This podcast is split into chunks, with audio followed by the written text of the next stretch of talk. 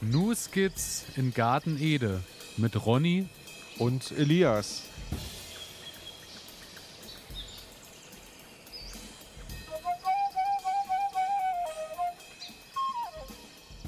Herzlich willkommen, meine Damen und Herren. Herzlich willkommen zu einer weiteren Folge Ihres Lieblingsgarten-Podcasts News Skits in Garten Ede. Und wir sind bei Folge 63 angekommen. Es ist Ende März. Der Frühling ist da und genauso wie der Frühling in unser Leben kam, ist auch Ronny wieder hier und kehrt ein in unser Leben. Ronny, bist du da? Ja, Elias, ich bin da. Ähm, und ich freue mich, ich freue mich total. Das Wetter ist wunderbar. Ähm, ich freue mich auch wieder hier bei dir zu sitzen und nicht ähm, getrennt durch das Internet, sondern hier live vor Ort im Studio. Ist einfach immer wieder viel, viel schöner. Ähm, bei dir alles gut? Bei mir alles gut. Wenn äh, es würde mich noch mehr freuen, wenn wir technisch irgendwann so gut aufgestellt wären, dass wir auch draußen in der Sonne sitzen könnten. Man muss sich immer vorstellen, gut, mittlerweile geht die Sonne unter, ja. aber ähm, es wäre natürlich auch bedeutend schöner, nicht im Keller sitzen zu müssen. Aber das machen wir natürlich wie immer liebend gern, weil äh, wir haben einiges zu erzählen. Also ich glaube, es wird heute. Wir haben ja letzte Woche mal die Schallmauer durchbrochen. Äh, Was ist zeittechnisch? Ja, ja, wir wollen mal gucken, dass wir. Ähm, naja, mal gucken, wie weit es geht. Ihr kennt uns ja, ähm, das ist eher immer, was kommt, kommt halt. Ich meine, es passiert im Garten mal mehr und mal weniger und ähm, es gibt so Ups und Downs und ähm, wollen wir mal gucken, was heute überwiegt, die Ups oder die Downs oder. Genau. Schauen wir mal. also ich, ich, nee, ich muss jetzt schon, ich kann schon mal ein bisschen spoilern. Es gibt äh, jede Menge auch Gutes zu erzählen. Ja? Es funktioniert dank, dank des Wetters. Ich meine, wir sind ja jetzt seit letzter Woche so äh, bei den Frühlingstemperaturen, wo man so sagen muss, tagsüber wirklich äh, strahlender Sonnenschein. Ja, 17 Grad hatte ich heute ja, auf ja. dem Thermometer, also da eben. geht schon einiges. Ja, auch drin auf der Fensterbank äh, im Wintergarten ist so, äh, da ist ein ganzen Tag schönes Licht, also da wächst alles wunderbar. Ähm, ich freue mich drauf. Also es sieht in diesem Jahr wirklich verheißungsvoll aus mit dem, was äh, das Jahr dann an Ernte Könnten wir ein paar Tomaten könnte. ernten dieses ja, Jahr? Ja, also es könnte schöner werden schön. als letztes Jahr zumindest. Genauso ist es. Wie schaut es denn bei dir aus im Garten? Gruselig. das sind Worte, das ist ein Wort, das höre ich immer sehr gerne.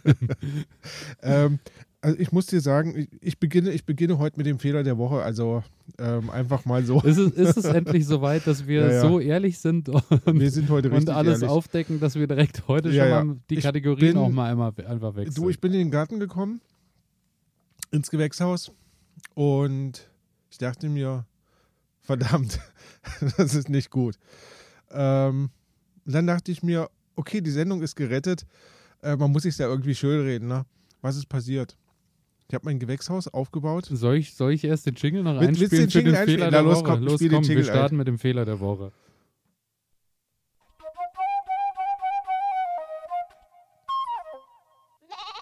Fehler der Woche. Fehler der Woche, auf jeden Fall. Also ist ein Highlight.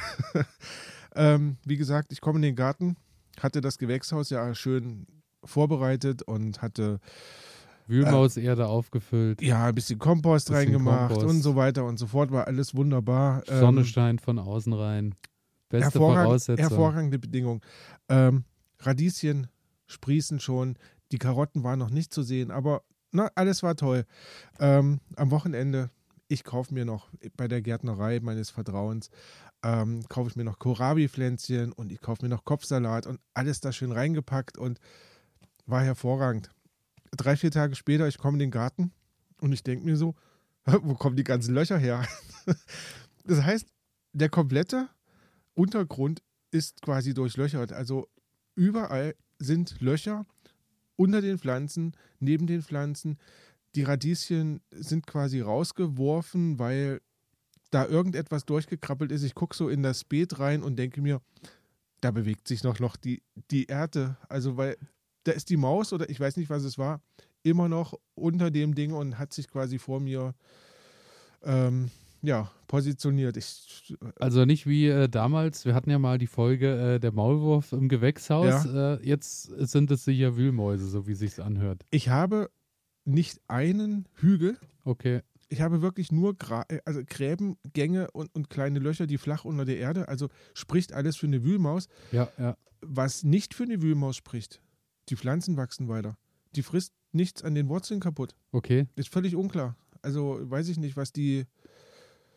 was die gefressen Sind es vielleicht äh, Feldmäuse oder so, die. Äh, Da sind die Löcher zu groß für die Feldmäuse. Okay. sind doch, Ist- das ist wirklich, ein- das sind wirklich richtig okay. große, massive ja, dann Löcher. Eher Wühlmaus, ja. Ähm, Vielleicht hat sie erst noch andere gute Brocken gefunden in der Erde, äh, bevor sie sich dann ans Frischgemüse ich macht. hoffe nicht. Ich habe ich hab keine Ahnung. Also ähm, auf jeden Fall war ich total von den Socken, weil das, ne, du gibst dir da so eine Mühe und dann plötzlich innerhalb Aber, von drei Tagen. aber alle Pflanzen stehen noch, sagst du. Ja, bis auf die, also einige, einige Radieschen sind halt so vom Graben dann Ja, rausgeschubst worden.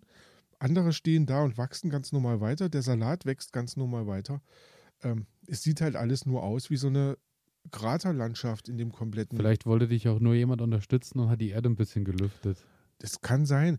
Ich, vielleicht hat es einfach nur so viel Spaß gemacht, weil ich habe halt wirklich mir viel Mühe gegeben und habe alles schön aufgelockert, den Boden aufgelockert und ein bisschen, bisschen Kompost untergehoben und sowas. Ich, ich glaube, es war ein Eldorado, weil ne, man braucht sich nicht viel Mühe geben, man kommt da relativ locker, geschmeidig durch den Boden durch. Wahrscheinlich hat sich da jemand gedacht, ach komm, den Und- Spaß gönne Ja, ich mir. ja. Und sind jetzt auch neue Gänge dazugekommen oder? Es sieht nicht so aus. Okay. Es sieht nicht so aus. Ähm, Also hast du vielleicht Glück und die Sache hat sich schon von selbst erledigt. Das wäre schön, ähm, weil also ich, wie gesagt, ich war, ich war ziemlich schockiert. Ähm, ich habe dann trotzdem gegossen. Ich bin dann drei, vier Tage erstmal nicht mehr hingegangen, weil ich mir dachte, das wollte ich mir nicht angucken. Ich muss erst mal runterkommen irgendwie. Gut, Ähm. und dann, äh, na gut, und wenn es wiederkommt, natürlich die große Frage, aber wir hatten ja auch mal äh, die Folge, die Spezialfolge über Schädlinge Ja, und Co. ja. Und da fällt mir immer noch ein, Wühlmaus gab es ja äh, diese Lebendfallen. Ich meine, alles andere kommt ja für uns sowieso nicht in Frage, denke ich, das Richtig. spreche ich für uns beide. Und ähm, da war ja, glaube ich, dieses Ding, dass das so ein äh, Zylinder war, wo die Maus dann reinkommt, Mhm. aber nicht mehr rauskommt, den du Genau. einfach einsetzt in den, Genau. äh, in den Tunnel quasi und äh, und ich, Ja. das, was ich noch weiß, falls es soweit kommen sollte, den Tipp habe ich noch äh, von damals im Ohr. Es war, glaube ich, dass du äh, diesen, diesen Zylinder nur mit Handschuhen anfassen darfst, weil sobald die Maus riecht, dass da eine Menschenhand dran war, wird Geht sie den Tunnel hin. meiden. Ja. Okay. Also ich war natürlich bei meinem Großvater und habe mit ihm gesprochen. Und naja, sagen wir mal, der kommt ja aus einer ganz anderen Zeit. Und hat natürlich dann gleich Geschichten erzählt. Ähm, Wie man die Wühlmäuse los sein Kumpel, der hat da Gas eingesetzt. Ja, ja. Das war, konnte man, konnte man drei Wochen nicht mehr in das Mhm. Gewächshaus reingehen, aber Dann da hatte sich das waren Ding auch keine. Wühlmäuse mehr da. Und die, die Salatköpfe sind so groß geworden wie Wahrscheinlich, noch nie vorher. ne? Ja.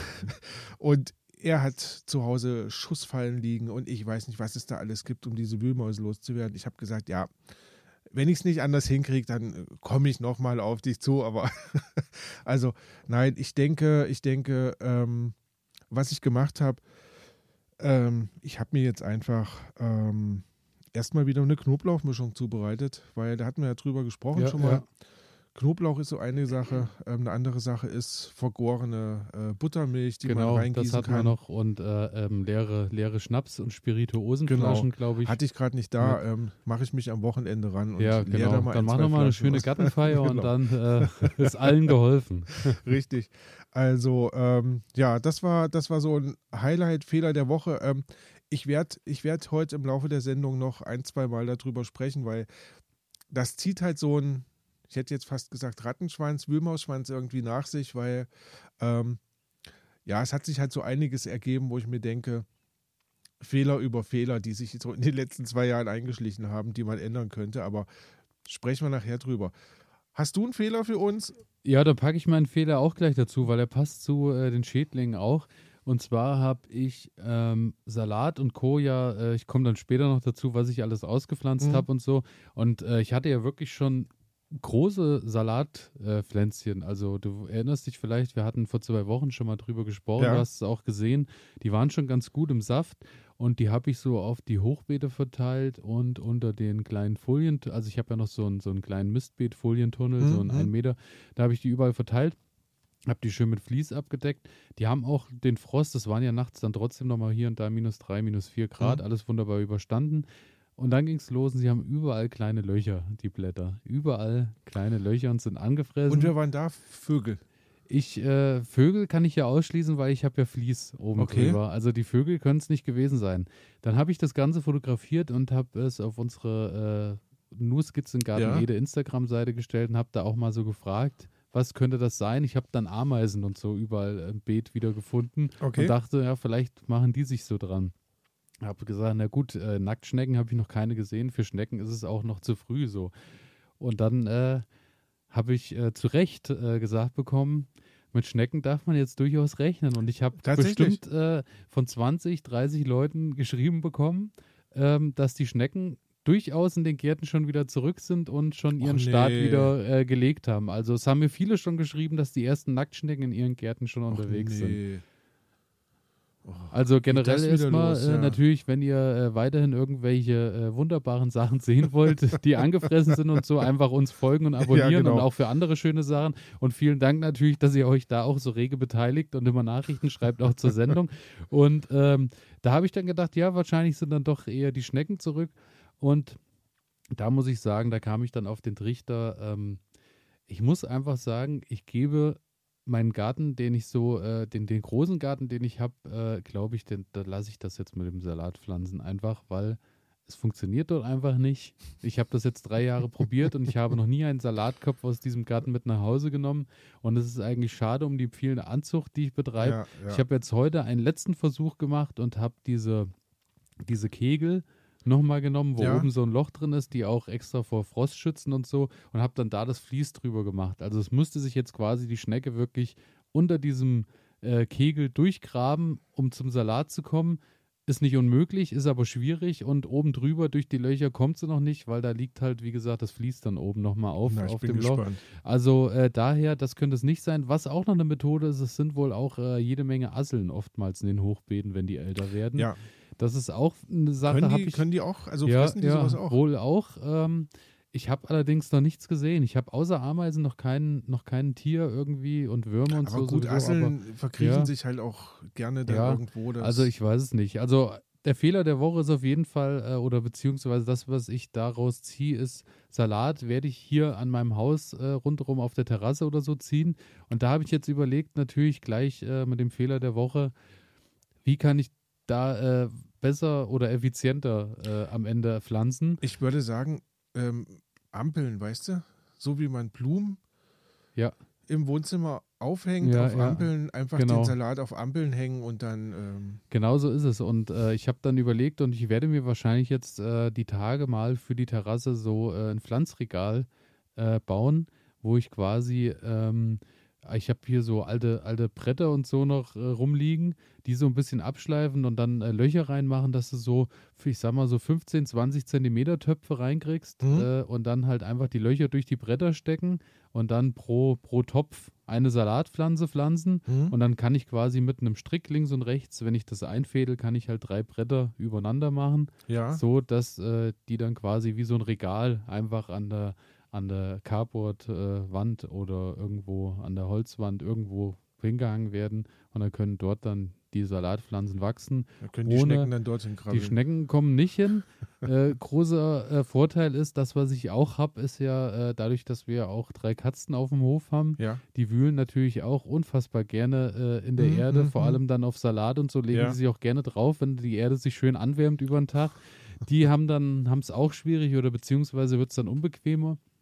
Das, wovor ich da noch ein bisschen Respekt habe, ist dann natürlich, was die Vögel draus machen, weil für die ist es dann ja, natürlich. das stimmt. Aber ich werde es probieren. Ich werde es mal, wie du auch schon sagst, äh, wie bei dem Ampelsystem, ich werde die mal hochhängen und dann schauen wir mal, was passiert. Und äh, ja, ist vielleicht auf jeden Fall auch mal ein schönes Projekt, habe ich auch noch nicht gemacht. Mal so ein bisschen so ein Du Pflanzregal kannst das bauen. Regal, du kannst das Regal auch noch so in so in so einen Wasserbottich reinstellen. Dann auch hast du noch das so einen noch, ja. Burggraben Ja, genau. Ich könnte auch noch Krokodile Ja, rundherum richtig. schwimmen lassen. Ja, es ist alles möglich. Aber ähm, nee, ich werde das mal zu Hause probieren und wenn sich das bewährt, ist das ja vielleicht auch noch eine Sache, die ich auch im Garten dann irgendwie anwenden Mhm. kann, dass ich halt sage, äh, ich mache mir noch was an den Gartenzaun oder an die, an die Hütte irgendwie dran, dass da dann halt der Salat drin wächst, dann ist er halt geschützter. Und Aber was man nicht alles machen muss. ich ne, will wegen- irgendwann will ich auch mal eigenen Salat. Salat, also es ist ist so. Ich komme halt, äh, ich will endlich eigenen Salat. Ja, kann haben. ich absolut verstehen. Also, Es ist immer wieder schön zu hören, dass das so eigentlich eines der ersten Dinge ist, die die Leute immer selbst zu Hause anbauen. So Ja. Salat ist ja, weil das ist Geht eine schnelle schnell Kultur. genau. Es ist sehr ergiebig. Es ist äh, auch vom auch gut. Saatgut her. Ja. Du kaufst irgendwie für zwei Euro ein Tütchen und kannst 100, 200 Köpfe draus Ja. ziehen. Und äh, aber es ist bei mir noch nie gelungen. Und äh, ich hoffe, in diesem Jahr werde ich irgendwann, ich glaube, ich werde wahrscheinlich auch ein bisschen mir Tränen verdrücken müssen. Ich glaube, wir drücken dir alle die, ja, ja, ich glaube auch. Das Händen wird, halt. das wird was ganz wird ein Tolles. hochemotionaler Moment werden. Und äh, ja, eben mein Fehler der Woche äh, oder auch unser, unser Problem, sage ich mal. Äh, wir haben noch viele äh, Bekannte in unseren Gärten, Die wiederkommen sich auch ihre Wege schon wieder ja, suchen. ja, es ist wirklich traurig.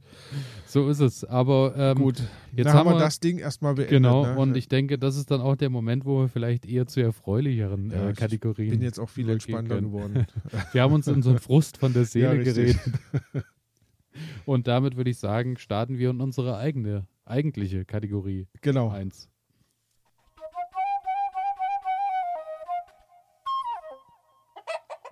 Die Pflanze der Stunde.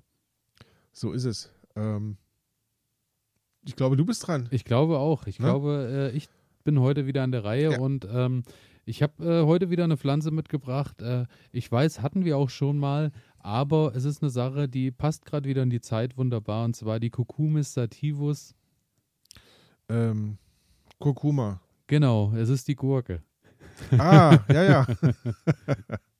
Und ähm, ich habe jetzt angefangen, weil ähm, ich habe ja dann bald hoffentlich meinen Folientunnel stehen. Das ist dann so für die nächste Woche angedacht, dass äh, der Boden das jetzt hergibt, dass äh, man Hast, hast du Gurke schon, schon ausgesehen? Ich habe jetzt schon mal Gurke ausgesät, Okay. weil äh, ich dann mal probieren will, dass wenn der Tunnel steht und die Temperatur einigermaßen funktioniert, will ich die schon mal im Folientunnel mal Okay. probieren und mal schauen, ob sie sich. Ich habe so Freilandgurken, die auch ein bisschen resistenter sein Okay. sollen.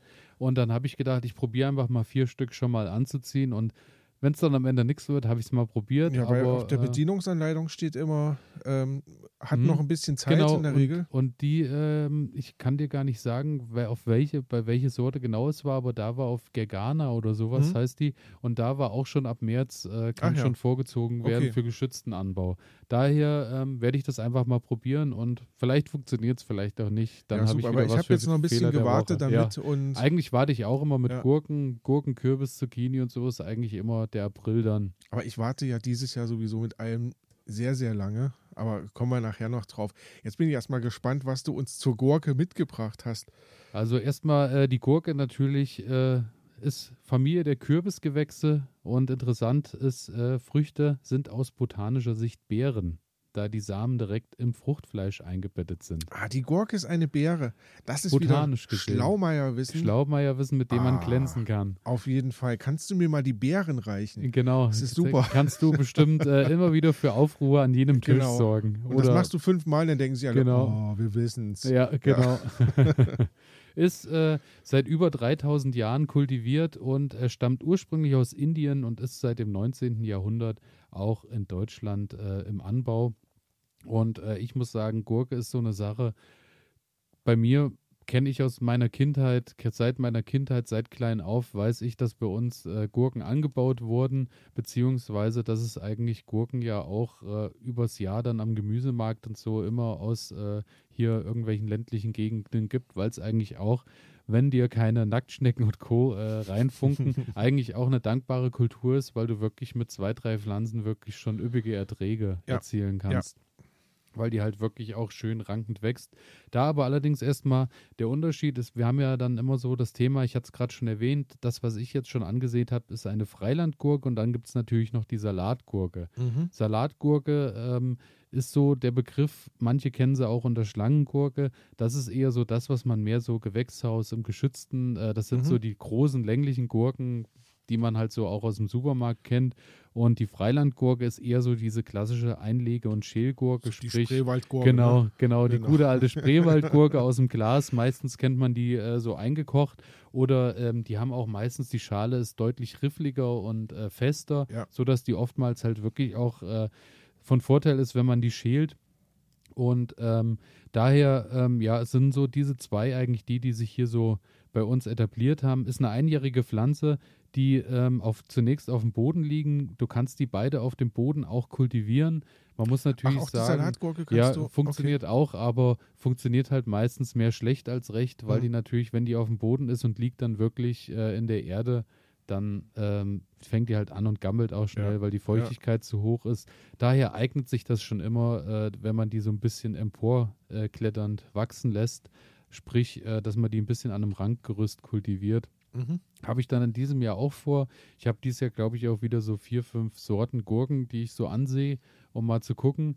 Und äh, da werde ich mir einfach wie so ein, so ein ähm, so ein Tipi-Zelt äh, aus verschiedenen Ästen, so ein Kegel äh, mhm, bauen, mhm. wo ich die Äste oben einfach zusammenbind und dann an den Ecken rundherum Gurken pflanzen werde und dann können die sich ja. da hochsetzen, pflanzen und im besten Fall kann ich mich dann in mein Gurkenzelt im Sommer setzen, wenn es mir zu heiß ist. Du kannst naschen. Im schlechtesten Fall äh, habe ich halt ein schönes Gerüst, was ich dann vielleicht schon mal im Herbst nutzen kann, wenn ich dann das Feuer mache. so, je nachdem. Mal, mal schauen, wie sich die ganze Sache dieses Jahr entwickelt. Ähm, ja, die können halt wirklich auch, ähm, man kann da, braucht da an Höhe auch nicht sparen, weil vier Meter sind halt wirklich drin, wenn ja, die man die, wirklich, also wenn die, die Platz gar nicht mehr haben, aufzuwachsen, ne? Genau, und wenn die was haben, wo die sich hochziehen können, dann passt das auf jeden Fall. Und ähm, in der Regel sind sie einhäusig, das heißt, äh, weibliche und männliche Blüten wachsen an einer Pflanze.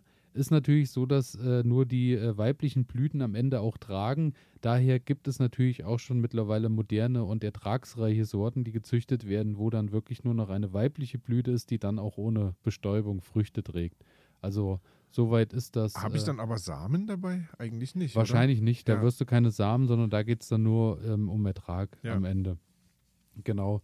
Und ähm, das bei uns ist ja so, wir haben ja mehr so, äh, da auch an der Stelle liebe Grüße wieder an kulinares Saatgut. Mhm. Ähm, wir haben ja mehr so dieses, äh, die altertümlichen Sorten, wo äh, mir es dann auch egal ist, äh, ob ich 20 oder 40 Gurken aus einer rauskriege. Äh, wenn die alte Sorte schon seit 300 äh, Jahren so wächst, dann soll sie bitte die nächsten 300 Jahre auch richtig, so wachsen und richtig. soll bitte auch die Form behalten. Und das wäre ja auch langweilig, wenn man dann nur diese Stino und ich, Salatgurke gesagt, irgendwie ne, haben. Du hast halt am Jahresende dann auch wieder die Möglichkeit, ähm, neue Samen zu kultivieren. Auch das, genauso ist es. Und ähm, das, was es auch noch gibt, was, womit ich mich noch gar nicht beschäftigt habe, weil ich mir denke, aktuell ist es noch sehr weit weg. Aber so wie das immer bei uns ist, ich glaube, auch der Tag wird kommen. Es gibt äh, auch sehr viele veredelte Sorten. Sprich, dass die Gurke auf äh, einem äh, Kürbis quasi kultiviert wird Mhm. Und dadurch hast du natürlich die Möglichkeit, du hast, der Kürbis ist halt vom Wurzelwerk her äh, etwas standfester und robuster und dadurch äh, hast du in der Regel auch dann robustere Gurkenpflanzen, weil die eben auf diesem äh, Kürbis dann das heißt, ich schneide die Kürbispflanze ab genau, ähm, und, und äh, setze dann, also fropfe dann quasi genau, das. Genau, und machst das zusammen. Scheint ähm, tatsächlich auch, ich habe mir da hier und da auch schon mal Videos angeguckt im Netz. Also du kannst die natürlich auch in jeder, also die ja. gibt es fast in allen Gärtnereien mittlerweile, dass die das auch schon veredeln und machen Aha. für dich. Ähm, hab mir das auch mal angeguckt. Es sieht gar nicht so kompliziert aus, muss ich sagen. Aber ist für mich ähm, so, also beschäftige ich mich in dem Rahmen mit, äh, mit, meinem, mit meiner Hobbygärtnerei dann doch noch nicht. Also, dass ich dann anfange und veredel. Wow. Genau. Ähm, ansonsten Standort und Boden wir haben es schon drüber gesprochen, ähm, es sollte irgendwie ein Ranggerüst oder irgendwas äh, vorhanden sein. Dadurch hast du natürlich höhere Erfolgschancen. Es sollte an einem äh, feucht, warmen und sonnigen Standort stehen. Sollte im besten Fall etwas windgeschützt sein. Also wenn der Wind zu sehr dann durchpeitscht, äh, gefällt der Gurke dann auch nicht. Mhm. Ähm, der Boden sollte natürlich reich an Nährstoffen sein. Und äh, daher auch äh, immer die Maßgabe Bodenvorbereitung da musst du halt irgendwie was reinpacken. Also ist halt ein Starkzehrer und äh, daher Kompost oder äh, vielleicht im, im, Herbst ein bisschen Mist mit in die Erde ja, oder ja. irgendwas dergleichen, tut der Salatgurke dann schon gut. Obwohl man eigentlich ja immer so sagt, ähm, wenn ich so ähm, über den die, die, Gurke als Lebensmittel ist ja so von den Nährstoffen her, sagt man immer, unfassbar los, viel ne? Wasser. Ja, ja. Bietet dir eigentlich jetzt an, an Nährstoffen oder an, an kraftspendenden Stoffen nicht so viel, aber sie ist trotz alledem ein Starkzehrer, die ordentlich gefüttert werden will. Das ist auch beeindruckend, wo sie das dann hinverarbeitet. Ja, aber ich meine, man kennt, wenn man die Gurkenpflanzen schon mal im Garten hatte, man weiß halt, wie unfassbar viel Blattgrün äh, mhm. die, die bildet. Was natürlich dann auch, da kommen wir ja später dazu, auch immer noch so ein, so ein Ding wieder ist für du hast dann halt auch immer die Chance, dass da eine große Anf Angriffsfläche für äh, diverse Krankheiten mhm. und Co. ist, weil du halt so viel Blatt weg hast. Genau, ansonsten beim Vorziehen ist es so, ähm, dass habe ich auch, ähm, muss ich sagen, jetzt gerade, ich habe die einfach in eine, eine Quickpot-Palette mit reingemacht, vier Stück. Ähm, wird allerdings empfohlen, dass die direkt in den Topf kommt, ähm, wo sie dann auch bis zu ihrem Dass äh, du nicht umtopfen musst, dass ne? die nicht, weil umtopfen steht nicht so hoch Ja, auf ihrer äh, auf ihrer Liste, so was sie mag. Also die sollte vielleicht schon in einem groß genugen Topf äh, hochgezogen werden, wenn möglich auch äh, mit zwei Samenkörner, im besten Fall vielleicht sogar drei, dass du dann schaust, welche der drei Pflanzen sich am besten durchsetzen und dann lässt du halt am Ende eine übrig, die Mhm. stärkste, und äh, lässt die im Topf wachsen. Sehr schöner Tipp, den ich da gelesen habe, ist ähm, den Topf bei der Aussaat nur bis zur Hälfte füllen mit Erde. Dann äh, lässt du die Pflanze äh, anwachsen Mhm. und dann, wenn die richtige Blattreihen gebildet hat und es soweit ist, dass die ähm, Keimblätter dann äh, absterben und Ja. gelb werden, dann nimmst du die Keimblätter weg und füllst den Topf nochmal weiter mit Erde bis oben hin. Dadurch kriegst du ein stärkeres Wurzelwerk, weil alles das, wo der Stängel dann quasi ist und äh, wo keine Blätter dran Bildet sind, wieder bildet wieder aus. Wurzeln Ah. und dadurch hast du schon am Ende eine stärkere Pflanze, die du dann wieder raussetzen kannst. Okay. Also das fand ich wirklich einen ganz äh, tollen Tipp. Also werde ich in diesem Jahr auf jeden Fall ähm, auch probieren. Müsste analog mit Tomate doch genauso funktionieren. Funktioniert auch mit Tomate. Also Ja. beim Pikieren mache ich das in der Regel auch, dass ich, äh, weil dass man sie sehr man tief dann einpflanzt. sehr tief ne? einpflanzt, Ja. weil man kennt das ja, dass die Tomaten dann doch auch sehr hoch werden, bis die ersten Genau. Blattreihen kommen und dann einfach immer ein bisschen tiefer einsetzen. Mhm. Schadet der Tomate und auch, denke ich, der Gurke überhaupt nichts, wenn die bis kurz vor der erste Blattreihe äh, dann äh, wieder umgetopft Ja, werden. ja. Und so mache ich das dann auch, wenn ich die ins Freiland packe, ähm, dass ich da dann schaue, dass die auch nochmal ein Stück tiefer. So, dass natürlich nicht die Blätter schon Bodenkontakt haben und dann natürlich gleich wieder die äh, wieder- Fäule und Co. ja, ja. losgeht. Es muss noch ein bisschen Abstand sein, aber das, was möglich ist, kann man da ruhig machen und dann hat man schnell eine standhaftere Pflanze. Mhm. Genau, ähm, Saattiefe 2 bis 3 Zentimeter, Pflanzabstand im Freien 50 Zentimeter wird so gesagt. Gute Nachbarn, wo man sie hinsetzt, Basilikum, Bohnen, Dill, Salat, da merkt man wieder so, ähm, alles das, was zusammen auf dem Teller ganz gut funktioniert, funktioniert auch im Freiland. Und äh, schlechte Nachbarn, Tomaten, Kürbis und Zucchini. Eine, also entweder ist es eine Pflanzfamilie oder es sind halt Starkzehrer, die sich dann gegenseitig wieder die Nährstoffe rauben und Co. Ja, also wenn ihr, wenn ihr mit ähm, in die Kategorie Fehler der Woche dann Tomaten und Gurken zusammen ins Gewächshaus, ähm, Genau, das ist Da ja kann dein man mal Thema. gucken, genau. Das ist ja dein Thema, stimmt. Das hatten wir ja nun auch schon.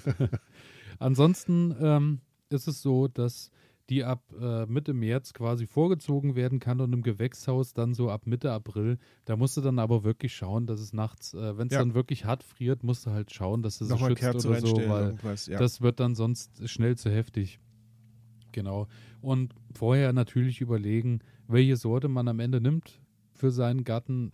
A, natürlich, was beliebt, äh, was, was, was ihr essen wollt, ob ihr kleine Gurken, ob ihr einlegen wollt, ob ihr Salatgurken haben wollt. Und dann natürlich auch, welche Voraussetzungen habe ich. Bei mir war es ja all die Jahre so, dass ich nur Freilandanbau hatte.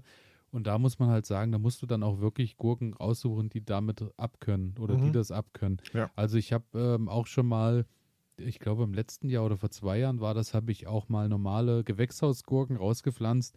Die sind tatsächlich auch gewachsen, aber da hatte ich dann am Ende so, so kleine Kringelgurken dran, die dann einfach stehen geblieben sind im Wachstum, weil die überhaupt nicht damit klarkamen, dass regelmäßig drauf geregnet hat und dass die auch mal voll im Wind hingen.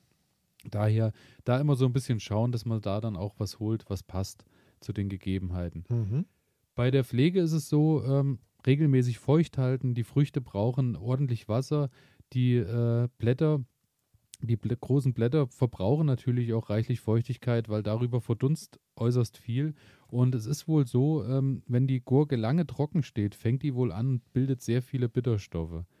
Mhm. Also wenn die Gurke unter Stress steht, wird, äh, wird, also wenn die Pflanze unter Stress steht, werden die Gurken dann am Ende äh, sehr bitter, recht okay. schnell. Daher ist da wirklich darauf zu achten, bei langen Trockenperioden, dass die ähm, genügend Wasser zur Verfügung haben. Manche gehen sogar so weit, dass sie sagen, kaltes Gießwasser äh, geht gar nicht, weil das die Pflanze auch schon unter Stress stellt. Daher, ähm, wenn man jetzt Am besten Regentonne und Genau. ja. Oder wenn man jetzt wie bei mir, wenn du jetzt einen Bachlauf irgendwo hast, Mhm. wo du Wasser rausholst, dann in den Gießkannen, dass du vielleicht am Abend vorher deine Gießkanne rausholst und lässt die einfach stehen, Ja. dass die sich über den Tag in der Sonne ein bisschen aufheizt. Muss ich sagen, so genau ins. Detail gehe ich dann Ja. äh, doch nicht und es funktioniert auch irgendwie. Und es war jetzt auch nicht so, dass wir nur bittere Gurken irgendwie ja, glaube ich äh, auch. auf dem Tisch Wahrscheinlich kann man die Qualität damit einfach noch Ich denke ein auch. wenig nach oben schrauben. Genau, ich denke auch, so ein bisschen pushen kann man das Ganze dann. Ähm, ab August empfiehlt sich dann, fand ich auch ganz spannend, dass man dann schon schaut, dass man Neutriebe äh, und Fruchtansätze dann schon abknipst, weil äh, die werden dann in der Regel irgendwann Mhm. nicht mehr reif und so, dass die Pflanze eben noch genügend Kraft hat für die, die dann schon so im mittleren Wachstum sind, dass Ja. die noch ordentlich ausgebildet werden und dann lieber verzichten auf das, äh, was sonst noch gekommen wäre. Ähm, Brennnesseljaure ist ja wieder ein Thema für dich. Äh, Ja. Ist ja so dein äh, Hauptdünger, den du Ist nutzt. die Wunderwaffe. Und, äh, genau. Äh, wird auch empfohlen bei der Gurke, da sie Starkzehrer ist, immer mal gut und gerne mal Brennnesseljaure drauf gießen. Ähm, das findet sie anscheinend auch ganz gut. Brennnesseln müssen sowieso weg im Garten. Genau, Und eigentlich hat die ja jeder von uns auch Richtig, stehen, richtig. irgendwo in der Regel. Daher, äh, das kann man ruhig nutzen. Ja, das ist so eine Geschichte, da geht alles Hand in Hand und äh, finde ich ganz gut. Ähm, gut, der Nachbar freut sich immer, wenn er durch den Garten läuft und hat ein Näschen voller Brennnesseljauche. Ja, ja. So, das Es, ist, ja gut, man muss sagen, es verfliegt ja dann doch Ja, auch recht ja, schnell, wenn man es ja. verteilt und äh, den Topf oder den, den, nicht den Topf, in einem Topf wäre ein bisschen das wenig, aber das Ja. genau, den, den äh, Kübel oder wo auch immer es drin ist, den muss man ja sowieso ordentlich abdecken, dass nicht zu viel Luft drankommt und Richtig. dann äh, sollte das vom Geruch her ja auch gehen. Spannend fand ich auch, viele nutzen auch die Tomatenhaken, über die wir schon oft gesprochen haben, äh, zum Kultivieren der Gurke, dass man die da hochranken Ja, lassen okay, kann. macht durchaus Sinn, ja. Ich hatte ähm, im letzten Jahr auch die Zitronengurke, die wir im Anbau hatten. ja, Die habe ich ja auch an Tomatenhaken ähm, einfach an, an der Wand draußen ein bisschen hochkultiviert und das hat auch sehr gut geklappt. Mhm. Also da haben die sich schön hochgezogen und irgendwann nach so auf drei Meter Höhe war dann halt Schluss und dann hat die Pflanze dann auch, als er oben angekommen ist, selbstständig das Wachstum eingestellt und äh, ja, das hat sich ganz gut bezahlt gemacht eigentlich. Hühnermist scheint auch äh, eine gute Sache zu sein, weil sehr stickstoffhaltig und Stickstoff braucht die Pflanze. mhm. Ähm, da natürlich aber immer drauf achten, Hühnermist ist sehr scharf, hat sehr viel Stickstoff und hat dadurch natürlich aber auch den Nachteil, es ist hoch dosiert und daher eher auch dann eine Jauche oder irgendwas herstellen, dass man sagt, man macht einen halben Eimer voll mit Hühnermist und macht den Eimer voll mit Wasser und lässt es ein bisschen stehen und verdünnt das dann nochmal im Einsatz, dass man immer mal so einen Liter auf eine 10 Liter Gießkanne mit dazu packt und dann habt ihr das auch, weil direkt Hühnermist auf die äh, Erde oder in die Pflanze dazugeben, ist zu scharf einfach. Also das verträgt dann in der Regel die Pflanze nicht. Und dann sind wir auch schon bei der Ernte, wenn alles gut gelaufen ist. Und ähm, ja, die Ernte ist natürlich, ich, nach Belieben guckt man, welche Größe hat die Gurke, welche Sorte habe ich, Mhm. dann äh, ernte ich das Ganze. Auch da denke ich immer so, ist so ein bisschen wie bei Zucchini, gehe ich da ähnlich vor. Ich mag es halt nicht, wenn sie zu groß werden, weil der Geschmack natürlich dann auch drunter leidet. Je Mhm. größer die Gurke ist, ähm, finde ich das so verwässert, da schmeckt sie irgendwann. Aber du hast, Daher, du hast aber nicht das Problem wie, wie bei ähm, Radieschen oder, oder äh, Kohlrabi, dass dann irgendetwas verholzt oder sowas. Ja, dann, ja. ne, Die wird halt einfach nur riesengroß halt- ja, und äh, irgendwann der Geschmack auch, ist ein ja, bisschen raus. Ja. zu matschig oder man kennt das ja, wenn man mal hier und da mal dann eine Gurke vergessen hat, irgendwie die noch irgendwo hängt, die fängt halt dann auch an und wird dann schon so leicht, also ist halt nicht mehr fest. Ja. Das ist dann daher lieber ein bisschen früher ernten und dann ähm, hat man da eigentlich über den Sommer auch mit ein paar Pflanzen schnell genügend Freude. Also Kommt man eigentlich gut hin. kommt man gut hin. Ja. Ist halt natürlich eine Sache, wenn du kleine Gurken hast, die kann man snacken und kann sie natürlich auch noch einkochen oder einmach, einwecken, Mhm. dass man über den Winter dann auch noch was hat, weil der Nachteil natürlich von der Lagerung ist ganz klar, äh, Salatgurke, wie man es kennt, die hält sich auch schon mal eine Woche im Kühlschrank. aber das war's Aber dann, dann war es das Ja, dann auch. ja. Also das ist nichts, was ich irgendwo einlagern kann und mache es haltbar über den Winter. Einfrieren sowieso nicht, weil sie natürlich viel zu viel Wasser hat und dann beim Auftauen einfach nur noch matschig wird und nicht schmeckt. Daher äh, einzige Methode eigentlich ist das Einkochen am Ja. Ende. Brauche ich aber unbedingt noch mal ein gutes Rezept, weil ich habe mir mal die Mühe gemacht und habe diese kleinen Gurken eingeweckt und dachte mir, ich mache mir mal so eine schöne Spreewaldgurke. Hat überhaupt nicht geschmeckt. Also da muss ich irgendwie noch ein bisschen an der Mischung feilen. Ansonsten ähm, finde ich ein tolles Produkt, weil kann man halt wirklich wunderbar mit in den Winter auch reinnehmen dann, wenn das, wenn das toll eingekocht ist und Also, wenn ihr ein leckeres Rezept habt, gerne Ja, an elias.garten-ede.de schicken oder einfach über unseren Instagram-Kanal. Und äh, da habe ich sowieso auch noch ähm, einen tollen Tipp äh, von der, aus der letzten Sendung äh, für dich bekommen. Aber äh, den, den hänge ich dann am Ende der Kategorie dran, den, den suche ich dir dann raus noch. Sehr gut. Genau. Und ähm, zu guter Letzt, äh, Schädlinge ist natürlich äh, und Krankheiten ist wie beim Kürbis und Co. auch der Mehltau kann natürlich die Pflanze äh, schnell einschränken. Das ist dann meistens, wenn man sieht, dass die Blätter so schön weiß werden und dann äh, die Pflanze darunter abstirbt und meistens auch äh, bei den Zucchinis hatte ich das letztes Jahr, weil dadurch, dass es nur geregnet hat und mhm. die wirklich ja üppig gewachsen sind, sind dann auch die, die Früchte ganz, ganz matschig geworden und die Pflanze hat dann schon angefangen und ist komplett weiß geworden, hat schon leicht Schimmel gebildet und so. Also da ist der Mehltau dann wirklich, da muss man ein bisschen gucken, dass sie wirklich einen Platz haben, wo sie auch Zeit haben, mal abtrocknen zu können. Mhm. Wenn natürlich ein normaler Sommer ist, in Anführungsstrichen, und keine acht Wochen Regen am Stück, denke ich, erholt sich die Pflanze eigentlich gut von selbst. Außerdem ist das äh, Gurkenmosaik-Virus noch was, äh, was stattfinden kann. Hatte ich tatsächlich auch schon. Das sieht aus, okay. als hat äh, das Blatt wie kleine Mosaike, wie so kleine Pixel ja. auf der Pflanze. Und das ist dieser Virus, der die Pflanze dann auch eingehen lässt. Aha, kann man was machen dagegen?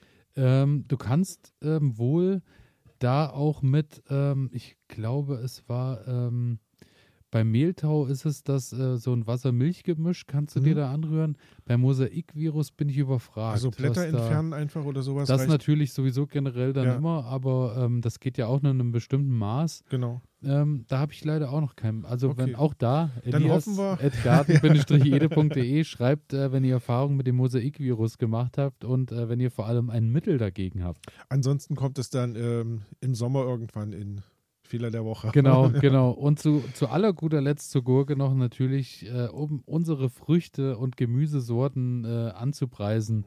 Sie besteht, wie gesagt, zu einem Großteil aus Wasser und äh, verfügt aber dennoch über reichlich Antioxidantien.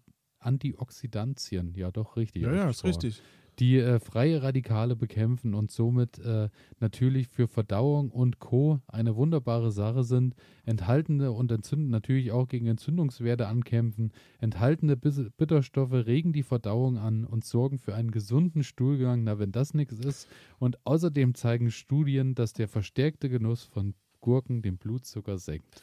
Und natürlich, was man nicht vergessen darf, immer mal zum Aufstehen ein Gurkenscheibchen auf die auf Augen die gelegt. Augen, ne? richtig. Und dann, ach, ist, das, ist der Tag gerettet. Es war, also. Ich weiß ja nicht, ob das immer noch so Trend ist, aber es war mal so eine ganze Zeit, als so in diesen, ähm, ich sag mal, ähm, nobleren Kreisen war ja mal so dieses LA-Ding. Ja. Hast du dann überall gesehen, dass morgens sich immer, entweder war es Ingwer, Kurkuma-Wasser morgens äh, getrunken wurde oder ja. eben Gurkenwasser mit, ich glaube, Gurkenwasser auch mit Ingwer, glaube ich, Scheiben, die immer über Nacht eingelegt wurden, dann morgens nach dem Aufstehen ein Liter davon und schon ist der ganze ist der Körper gereinigt. Wahrscheinlich die Magen-Darm-Tätigkeit ja, auch oder was auch immer demnach. Wer weiß es, aber ähm, wir waren vor dem Trend da, waren während dem Trend da und sind auch nach dem Trend noch auf da und haben uns die Gurke immer noch äh, auf die, haben die Gurke auf, auf unsere Fahne geschrieben. Ja, so ist es. und jetzt bist du an der Reihe. Was hast Super. du uns mitgebracht? Ich habe heute Allium fistulosum mitgebracht. Ähm, das ist eine, also kann ich mir überhaupt nichts drunter ja, vorstellen. Also hat verschiedene Namen also hat weiterhin noch verschiedene Namen. Lauchzwiebel, sibirische Zwiebel, Röhrenzwiebel, ewige Zwiebel, Winterzwiebel. Ich habe sie bekommen und eingepflanzt als Winterheckenzwiebel. Ja. Ja. Ja. Ähm, und ja, das ist bei mir diese Woche ähm, ins Beet gewandert und ich dachte mir, darüber können wir mal sprechen. Wir hatten schon mal über Zwiebeln gesprochen, habe ich, hab ich dann gesehen, so bei der Recherche im Archiv. Mh, hm, Genauso Aber ist es. wir haben noch nicht über die Winterhecken Nee, haben wir noch nicht gesprochen und ähm, steht bei mir auch auf der Liste, weil ähm, habe ich mich in dieser Woche oder in der letzten Woche auch schon emsig mit auseinandergesetzt. Ja, sehr gut, sehr ja. gut. Und, Aber ähm, da bin ich gespannt, was ich wieder alles falsch gemacht habe, wenn du uns jetzt sagst, wahrscheinlich wie es funktioniert. Viel. Wir, wir, gucken mal. Also ähm, Herkunft, ziemlich spannend, kommt aus China, ist dann wohl über Russland nach Europa und Deutschland gekommen. Ähm, ich habe jetzt hier notiert ab dem Mittelalter und habe jetzt gerade noch mal so drüber nachgedacht. Mittelalter, so, so tausend Jahre lang. Ähm, ich glaube gelesen zu haben, also es muss so das späte ausgehende Mittelalter gewesen sein. Da wurde es dann ähm, hier in Deutschland in Klostergärten und dann später auch in Bauerngärten angebaut. Ähm, ja, warum? Einfach weil die Pflanze mehrjährig ist, winterhart ist. Also es ist ein Zwiebelgewächs, aber die normale Zwiebel ist ja nur einjährig. Und ähm, diese Winterzwiebel ähm, ist halt eine mehrjährige Pflanze, bleibt dann auch im Winter einfach im Garten stehen. Und ähm, ja, wenn die dann im Garten halt so ihren Platz bekommen hat, dann wächst die da halt auch immer wieder und ja, man hat das ganze Jahr Winterheckenzwiebel zu essen. Und du erntest regelmäßig einfach ab und. Das ist, das ist mein Plan. Also ich habe mir jetzt, ich habe mir jetzt so einen kleinen Streifen angelegt, ja, ja. Ähm, wo die dann wachsen sollen und dann hoffe ich, dass ich da ja regelmäßig abernten kann. Ne? Also wächst genau ähm, prinzipiell wie so eine Zwiebel, ähm, bildet quasi nach oben so diese Pflanzenblätter aus, die die ähm, Schlotten gelandet werden ähm, wie man das halt so kennt. Und diese Schlotten, die schneidet man dann quasi ab. Unterirdisch wachsen ja Zwiebeln. Die sind aber nicht so dick und wulstig, wie man das äh, von den normalen Küchenzwiebeln kennt, sondern die sind halt eher, also sind auch wohl weiß, ähm, aber halt relativ dünn, wie, wie bei so einer Frühlingszwiebel, vielleicht sogar noch ein bisschen dünner. Ähm, ja, und im Sommer, und das ist, glaube ich, auch was Schönes, ähm, wachsen da halt diese typischen runden ähm, Blütenstände. Ja, ja. Und fürs Auge und für die Natur noch was mitgebracht. Ganz genau, das ist nämlich, das ist nämlich echt was Tolles, weil ähm, diese weißen Blüten sehen erstens ziemlich gut aus im Garten ähm, und zum Zweiten ist das wirklich ein, ein, ja, so eine Fressstation für viele Insekten. Also Hummeln vor allem sollen sich da wohl angezogen fühlen und das ist ja immer gut. Also Belebung im Garten mit, mit Tieren ist, ist immer was Schönes. Ähm, vom Boden her ja, ist jetzt gar nicht so anspruchsvoll. Also sie mag einen hellen Platz, geht aber auch Halbschatten bei mir. Ich habe sie, hab sie relativ hell gestellt. Ähm, Nährstoff- und humusreicher Boden hat sie gerne. Und ähm, ich habe hier gelesen, umso mehr Sonne, desto besser soll wohl auch der Geschmack werden. Ähm, da bin ich gespannt drauf. Staunässe sollte man vermeiden, da die Pflanze sonst im Winter wohl relativ schnell faulen kann. Also da muss man ein bisschen gucken. Ich, ich bin ja relativ dicht am Wasser gebaut. Mm, ja, ja. Ähm, da muss man mal schauen, ob sie das durchhält. Hm, das, ja, denke ich mir jetzt auch gerade. Gerade bei unseren lehmigen Böden, wenn ich so, also gerade jetzt so über diesen Winter, wo es wirklich viel geregnet hat ja. und nicht so viel gefroren hat, also da hatte ich wirklich schon, der ist ordentlich eingeschlemmt und ja. ja, da sollte man vorher überlegen, muss wo man, man sie hinpackt. Muss man gucken. Also ich, ja. bin, ich bin gespannt. Ähm, was Schönes Aussaat ähm, könnt ihr direkt jetzt betreiben, also Mitte März ähm, direkt ins Freiland sehen. Man sollte da relativ großen Abstand wahren, weil die Pflanze ähm, fängt halt irgendwann an und wuchert auch. Ähm, ich habe gelesen, 25 mal 10 Zentimeter wäre so ähm, eine gute Fläche. Ähm, auf der anderen Seite würde ich jetzt mal hergehen und würde sagen, ähm, wenn ihr 10 mal 10 macht, funktioniert das auch für den Anfang, weil gegen Ende die Pflanze fängt halt an und vermehrt sich dann unterirdisch durch hm, okay. neue Zwiebeln. Das heißt, ähm, die wird halt einfach größer und breitet sich aus. Und das bedeutet, alle paar Jahre ähm, wird es dann so viel, dass ihr sowieso ran müsst und müsst dann einfach einen Teil der Pflanze wegnehmen. Also da hat man natürlich dann den Punkt, ähm, ich kann die Pflanze nehmen, kann sie dem Nachbarn schenken und der pflanzt sie ein und hat dann selber eine Winterheckenzwiebel. Ähm, oder ja, man nimmt sie halt und macht daraus dann irgendwas Leckeres zu essen. Ähm, ungefähr zwei Zentimeter tief in den Boden die Samen einbringen, leicht andrücken und fertig. Und die Keimung soll dann wohl bei zwei bis drei Wochen ungefähr liegen, wenn 5 Grad herrschen. Ähm, okay. Das heißt, wenn wärmer, dann noch schneller. Also die sollen nach ein paar Tagen dann schon irgendwie zu sehen sein. Ich muss sagen, bei mir ist sie jetzt noch nicht zu sehen. Ähm, wir haben es ja nachts auch noch relativ ja, es hängt kalt vielleicht draußen. mit den Nächten zusammen, ja. Genau. Aber ich bin guter Dinge, dass die dann in den nächsten Tagen kommt. Und ähm, für alle von euch, die jetzt keinen Garten haben, ähm, Ihr könnt die Winterheckenzwiebel auch ganz wunderbar auf Balkon oder Terrasse anbauen, also in, in Töpfchen oder in, das ist überhaupt kein Problem. Ich habe da Fotos im Internet gefunden, wo die einfach wirklich wie eine, wie eine Blume irgendwie in, in so einem kleinen Terrakottatopf gewachsen ist. Ähm, sieht wunderschön aus und ihr habt immer was Leckeres, Frisches, was ihr dann so aus Brot essen könnt. Ja, ähm, Pflege ähm, habe ich gesagt, es soll, also sie mag es schon feucht, aber es soll halt nicht keine Staunässe irgendwie sein. Ansonsten, ähm, Zwiebel ist ja doch relativ viel Flüssigkeit dabei, wie eben schon bei der Gurke. Das heißt, auch da ähm, wird Wasser gebraucht. Und ähm, sie mag es auch regelmäßig mal gedüngt zu werden. Also ich habe hier gefunden, zwei Mal pro Jahr sollen ausreichen mit ein bisschen Kompost und ein bisschen ähm, Urgesteinsmehl. Und dann sollte das schon passen. Wie gesagt, alle fünf Jahre hat man hier geschrieben, ähm, wäre es dann wohl nötig, dass man die Stöcke dann einfach mal ein bisschen teilt und ein bisschen, bisschen auslichtet. Ansonsten hat man mit der Pflanze, glaube ich, nicht viel zu tun, außer ernten und lecker essen. Ne? So höre ich das gerne. Richtig, das ist. Außer ernten hat man mit der Pflanze nicht viel ja, zu genau. tun. Wunderbar. das ist wirklich großartig. Äh, ja, und die Ernte, und das ist jetzt der Punkt. Ähm, in diesem Jahr kann ich dann wahrscheinlich erst, ja, sage ich mal, Mai, Juni anfangen mit der Ernte. Aber im nächsten Jahr könnt ihr bereits im März ähm, anfangen und könnt ernten, beziehungsweise so, ja, März, April.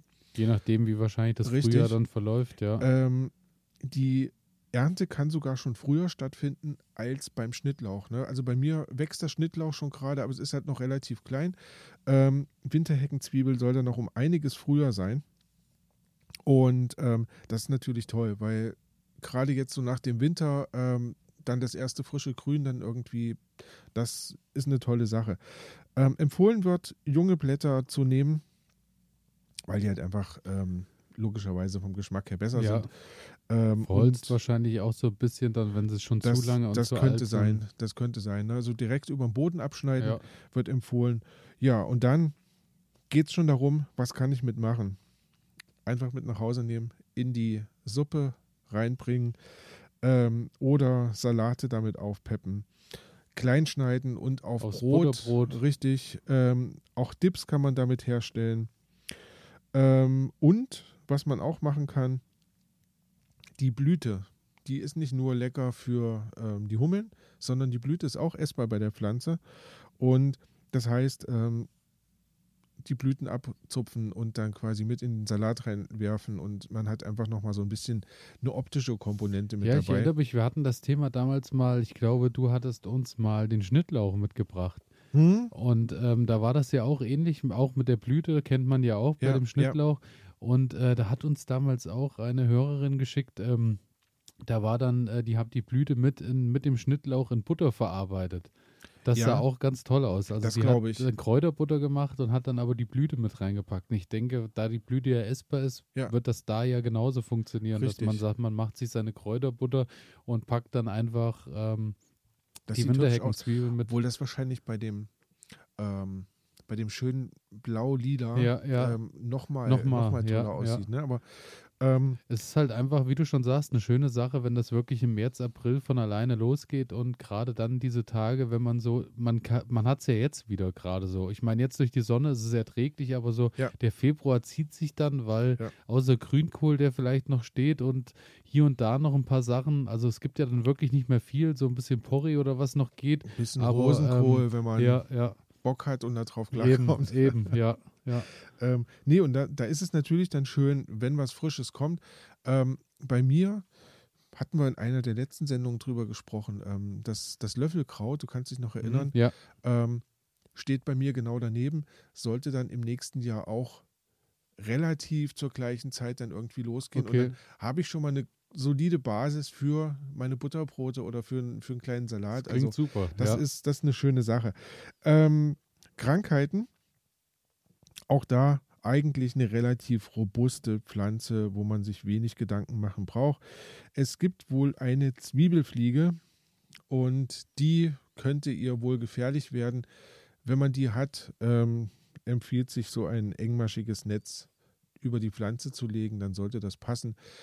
Ich hoffe einfach mal, ich hatte dies ja jetzt schon den Maulwurf und äh, Ja. hatte die Maus. Du weißt, wie das ist. Ah, ich ähm, brauche dies die Jahr einfach mal keine Zwiebelfliege. Ne?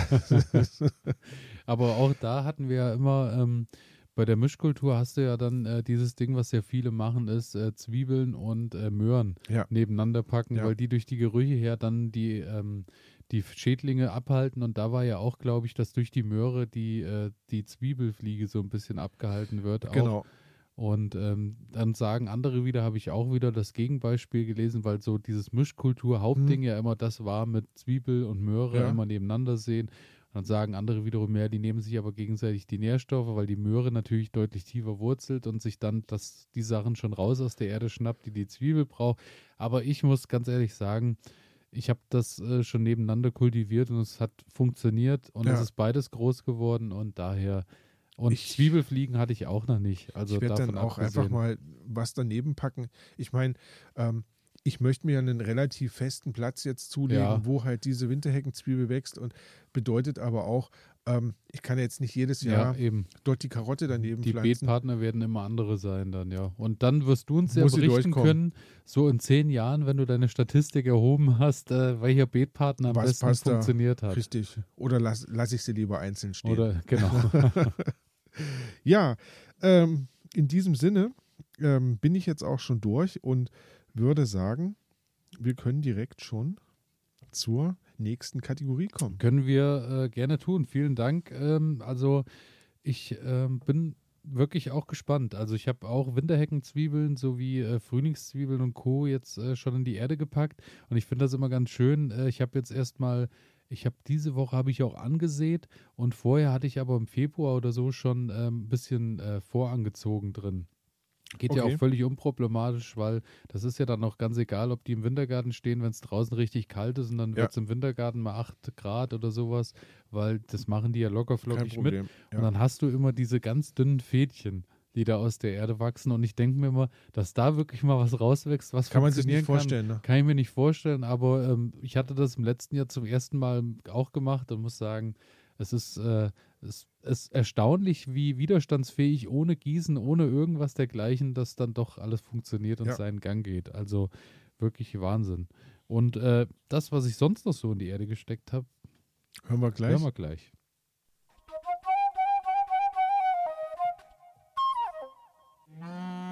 Mit was ich mich gerade beschäftige, habe ich auf der Liste und dann äh, bin ich so frei und starte einfach gleich ich, bin, mal durch. ich bin gespannt. Ähm, und zwar habe ich mir erstmal ein Beispiel genommen an dir ähm, und habe auch nochmal, ich hatte ja die kleinen Palettenhochbeete und habe da noch ein bisschen Wühlmauserde, die reichlich da war, gesammelt und habe die mit Kompost, mit reifem Kompost angemischt und habe die kleinen äh, Hochbeete, die ich noch hatte, noch ein bisschen aufgefüllt, dass da noch ein bisschen was reinkommt. Und ich denke, damit haben die einen ganz guten, einen ganz guten Boost erstmal gekriegt. Und dann habe ich auch schon ähm, eins davon ist jetzt auch schon angepflanzt, wo ich dann so ein bisschen Radieschen, Möhren und äh, Co. Ähm, reingepackt habe. Da habe ich aber weniger Bestimmungsgewalt, ähm, weil die Hochbeete obliegen nicht meiner Obhut. die, Die sind. die bestücken andere Okay. im Haushalt. Und ähm, daher ähm, habe ich da jetzt, haben wir da schon mal eins bestückt und das zweite wird dann im April mit Kulturen, die dann eben schon mal ein bisschen mehr Wärme brauchen, dann äh, vollgepackt. Mhm. Aber sie sind voll und ich bin da ganz guter Dinge, dass das so funktioniert. Dann habe ich die Erdbeeren gesäubert, das äh, hat auch wunderbar geklappt und äh, das, die sehen jetzt auch, die ist zwar immer noch nach Wildwuchs aus und stehen kreuz aber und quer, aber die braunen Blätter sind weg. Und da habe ich dann noch ähm, ein paar Knoblauchzehen dazwischen gesteckt, weil auch da wollen wir ein bisschen die Mischkultur Ach, erhalten. sehr gut. Und äh, da muss ich ja sagen, das hat beiden recht gut getan. Üppige Erdbeerernte und dann auch im Herbst, was ich da für Knoblauchzehen zwischen den Erdbeeren rausgeholt habe, obwohl man immer denkt, da kommt kaum Licht dran, weil ich meine, man kennt ja, wenn die Erdbeeren jetzt, die stehen jetzt das dritte Jahr auf der Stelle, die Dann werden die halt riesig buschig, ja. dann im, Ja. im Frühjahr wieder so im Verlauf. Und da kommt eigentlich ja an unten an den Knoblauch wirklich fast nichts dran. Und trotzdem kommen die nach oben und es funktioniert daher wunderbar. Gestern ähm, großen Tag äh, Zwiebeln. Gestern habe ich mich den Zwiebeln den ganzen Nachmittag in Ah. der Sonne gew äh, gewidmet und habe ähm, Zwiebeln gesteckt. Also ich habe, glaube ich, so, ich hatte ja erzählt, äh, meine, meine Winterzwiebeln, die Mhm. ich im letzten Jahr, da war ja das Grün überall verschwunden. Ja. Da ist auch bei den meisten bis jetzt auch nichts mehr nachgekommen. Und ich habe äh, mir jetzt, also so wie jeden im, Frühjahr immer stecke ich halt Zwiebeln und dann habe ich mir so, ich glaube so ein Kilo Steckzwiebeln habe ich gestern in Reihe gesteckt und habe ähm, dazwischen ein bisschen Möhren noch mit ausgesät, dass das auch äh, zusammen wieder funktioniert und habe auch ähm, Lauchzwiebeln Und Winterheckenzwiebeln, wie gesagt, was ich drin angezogen habe, da bin ich gespannt, weil da habe ich die Quickpots, die glaube ich, die sind so auf in, im 7 Meter, äh, 7 Zentimeter Töpfchen. Mhm. Und da habe ich sowohl ähm, das komplette Töpfchen, wo dann so acht Halme rausstehen, zusammengepflanzt, habe aber auch ähm, die andere Hälfte von den äh, Kübeln, die ich hatte, vereinzelt. Mhm. Und habe dann die, die, kleinen Helme auseinandergenommen und habe die wirklich einzeln gesteckt. Weil ähm, mein eines, mein ein, also meine, meine Vermutung sagt, zusammenlassen ist besser, weil die sind jetzt so gewachsen und die Wurzeln haben sich ja auch schon so ineinander verzweigt, ja. dass das gut werden kann. Dann stehen sie aber wiederum, wenn sie wirklich groß werden, zu eng beieinander. Und bei, wenn ich sie halt einzeln mache, ich weiß nicht, ob die das dann wirklich durchstehen, weil die hatten wirklich schon sehr lange Wurzeln. Ob die das dann ähm, wirklich. Ja, naja, manchmal, manchmal sagt man ja, wenn man die Wurzeln ein bisschen beschädigt, führt das sogar dazu, dass die Pflanze nochmal einen Reiz kriegt und noch mehr Wurzeln ausbildet. Ich also ich, halt. ich, bin gespannt. Also ich habe beides probiert und äh, habe das dann auch äh, so notiert, dass ich das dann auch im Blick habe und mal schauen kann, was am Ende draus wird. Und äh, bei den Steckzwiebeln habe ich ganz klassisch, da hatte ich die Red Baron, die hat die rote hm, Zwiebel, hm. die habe ich die letzten Jahre schon, war da immer top zufrieden. Da habe ich jetzt noch als zweite rote Zwiebel die Romi probiert. Die habe ich jetzt zum ersten Mal gesehen und dachte, ich probiere die mal, ob die größer okay. wird oder geschmacklich vielleicht intensiver. Und natürlich klassisch äh, Stuttgarter Riesen. Mhm. Habe ich äh, noch gesteckt. Und dann hatte ich noch jede Menge so ein bisschen, was ich angesammelt hat, so Restsaatgut an Zwiebeln so äh, von birnenförmige über irgendwelche Schalotten, Saatgut und Hast so. Hast du noch einen schönen Mix gemacht? Das, so. Genau, das ja. habe ich dann einfach in Reihe, in Reihen nochmal gestreut. Und ähm, im letzten Jahr hat das ja, wie gesagt, wir hatten schon mal drüber gesprochen, ganz gut funktioniert, mhm. dass dann eben die vorgezogenen Zwiebeln zunächst fertig waren, dann die Steckzwiebeln und ganz zum Schluss das, was ich hier ausgesät hatte. Ich habe die dann alle erstmal nochmal mit dem Vlies abgedeckt, weil ähm, aktuell bei den Temperaturen ist es nachts halt noch so eine Sache. Ja, ja. Und der große Vorteil ist natürlich, ähm, wenn die Vögel ein Auge drauf geworfen haben, die holen sich halt auch ganz gern die Steckzwiebel nochmal raus. Und wenn dann ein Vlies drüber liegt, ist das Ding eigentlich dann ganz gut geschützt. Ja, das stimmt und wohl. Daher liegt da ein Vlies drauf und dann denke ich, sollte das seinen äh, Weg gehen. Ja, Erde habe ich gelockert außerdem, weil ähm, im Garten war es ja vor zwei Wochen noch so, wir hatten tagsüber schon tolle Temperaturen, aber die Erde war halt noch hatten gefroren. Irgendwie alles, was unter fünf bis zehn Zentimeter war, ging nicht aufzulockern. Das ist jetzt Gott sei Dank vorbei und ähm, ich muss da wirklich sagen, ich bin erstaunt. Ich bin jetzt äh, an der Stelle, seitdem ich da das Gras weggemacht habe, seit drei, vier Jahren dran. Habe immer wieder ein bisschen Kompost eingearbeitet, ein bisschen Humus, hier und da mal ein bisschen Mist mit eingearbeitet und habe auch ein bisschen geschaut, dass ich Gründung und so verwende. Und ich muss sagen, es ist, äh, die Erde wird von Jahr zu Jahr besser. Also es ist nicht so, dass die. Man merkt es einfach. Es, die ist feinkrümelig, ja. die wird dunkler, die ist wirklich ich habe einmal mit der Hacke, ich bin einmal mit der, mit der Grabegabel durchgegangen, mhm. habe die tiefgründig und dann nochmal mit der Hacke einmal drüber und jetzt ähm, liegt die wunderbar da und ist auch keine Brocken, kein nichts. Ich glaube, es hat auch viel damit zu tun, dass ich die wirklich dann auch mal abgedeckt habe über den Winter und habe mal eine Folie drauf liegen lassen, mhm. sodass schon ziemlich viel auch abgestorben ist, was dann noch drunter war an Unkraut und Co. Und ich bin wirklich fasziniert. Also ich muss sagen, es geht ist so ein schöner Weg. Also irgendwie scheint es zu funktionieren, so dass ich dann wirklich auch schaue, dass man so ein bisschen Fruchtfolgen einhält und die Erde nicht ganz mager kaputt aberntet und so. Daher, ja, das stimmt mich ganz, ganz gut ins neue Gartenjahr zu gehen. Wege werde ich jetzt mal schauen. Ich werde unter Umständen vielleicht auch wirklich einfach die Wege ein bisschen mulchen noch und dann mhm. denke ich, sollte das eigentlich ganz gut funktionieren. Klingt und so arbeite ich mich jetzt sehr durch. Gut. Klingt ja. sehr gut. Genau. Vor allem nach einer Menge Arbeit. Ja, ähm, ach, das gehört dazu, aber bei dem Wetter aktuell muss man sagen, macht Spaß, macht ne? Spaß ja. und ähm, dann äh, ja, können sich auch alle, alle äh, beteiligen und haben auch alle Freude dran, wenn jetzt erst dann wieder mal so trübe und kältere Tage noch und die werden auch kommen, auf uns zukommen. Bestimmt. Nochmal im April und dann äh, sieht es vielleicht anders aus. Daher jetzt die Zeit nutzen. Was ich äh, außerdem noch gemacht habe, Tomaten pikieren. Ich habe meine ersten Tomaten du bist schon, pikiert. Du bist schon beim Pikieren, wow. Ich habe äh, die, die, ersten Tomaten pikiert und auch an der Stelle nochmal, ähm, äh, ja, wir hatten letzte, vor zwei Wochen drüber gesprochen. Äh, wir haben ja immer noch so ein bisschen den Vergleich am Laufen, Tor, Erde mit Torf und ähm, Erde ja. ohne Torf. Wir haben quasi ähm, zwei, zweimal selbe Paletten benutzt, zweimal selbes Saatgut benutzt und einmal Erde mit Turf, ohne Turf genutzt. Genau. Dann äh, war vor zwei Wochen noch, ähm, habe ich noch äh, voller, vollmundig erzählt, mit Turf, hervorragende Sache, weil ungefähr äh, drei, äh, drei Viertel mehr irgendwie gekeimt sind Ja. und alles wunderbar schnell wächst und so. Ich muss mich da ein bisschen revidieren, weil ja, es hat länger gedauert ohne Turf, aber am Ende sind dort genauso viele Pflanzen äh, Mhm. gekommen und wir haben jetzt halt am Ende einen Unterschied von fünf bis sieben Tagen, so vom Wachstum, Ja. was der Unterschied ist äh, in der Anzucht. Und da muss ich halt sagen, wenn ich den Vergleich jetzt habe, dann kann man auch ohne Turf arbeiten. Also hänge ich mich, hänge ich mich gleich mit rein. Ähm, also bei mir sind jetzt auch die Tomaten erst eingezogen ins, ins Beet, also in die Anzuchtschalen. Ähm, und ich habe genau das gleiche probiert. Torfrei, mit Torf. Ähm, einfach unterschiedliche Qualitäten, weil ich das, ich wollte es auch mal ausprobieren. Ähm, was kann man machen? Und ähm, gleiche Erfahrung im Moment wie bei dir. Die Erde mit dem Torf ist schneller. Also die, die Pflanzen kommen einfach schneller raus. Ähm, die ohne Torf, diese, diese Bio-Erde, ähm, da brauchen die Pflanzen etwas länger. Muss man einfach so sagen. dauert etwas Ähm, länger, wird genau. am Ende nicht der entscheidende Faktor Bin, bin sein. jetzt gespannt, ganz ich. genau. Das, das ist jetzt äh, bei mir, wie gesagt, bei mir sind sie gerade erst reingegangen. Jetzt bin ich gespannt, ähm, ob das genauso wird wie bei dir. Denn wir haben das ja schon mal festgestellt, ähm, dass sich das dann doch relativ schnell, also drei, vier, fünf, sechs, sieben Tage, ähm, dass das gar nicht so einen großen Unterschied dann irgendwann mehr Ja, macht. ja. Und ähm, da bin ich jetzt auch gespannt drauf, was die, ähm, ja, was die Pflanzen dann dazu sagen. Denn letzten Endes kommt es auf die an, ähm, wo fühlt ihr euch wohl und Ja. wo kommt ihr mit klar.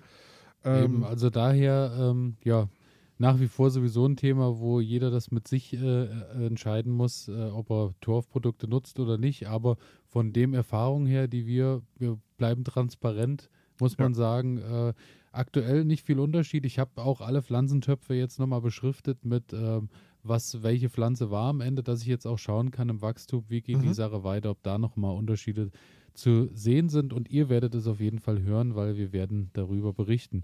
Was ich allerdings auch probiert habe, in dem Atemzug noch ähm, beim Pikieren, ist, dass ich einmal die äh, nochmal in Anzuchterde mhm. ähm, pikiert habe und schon in Gemüseerde, wo schon Nährstoffe drin sind.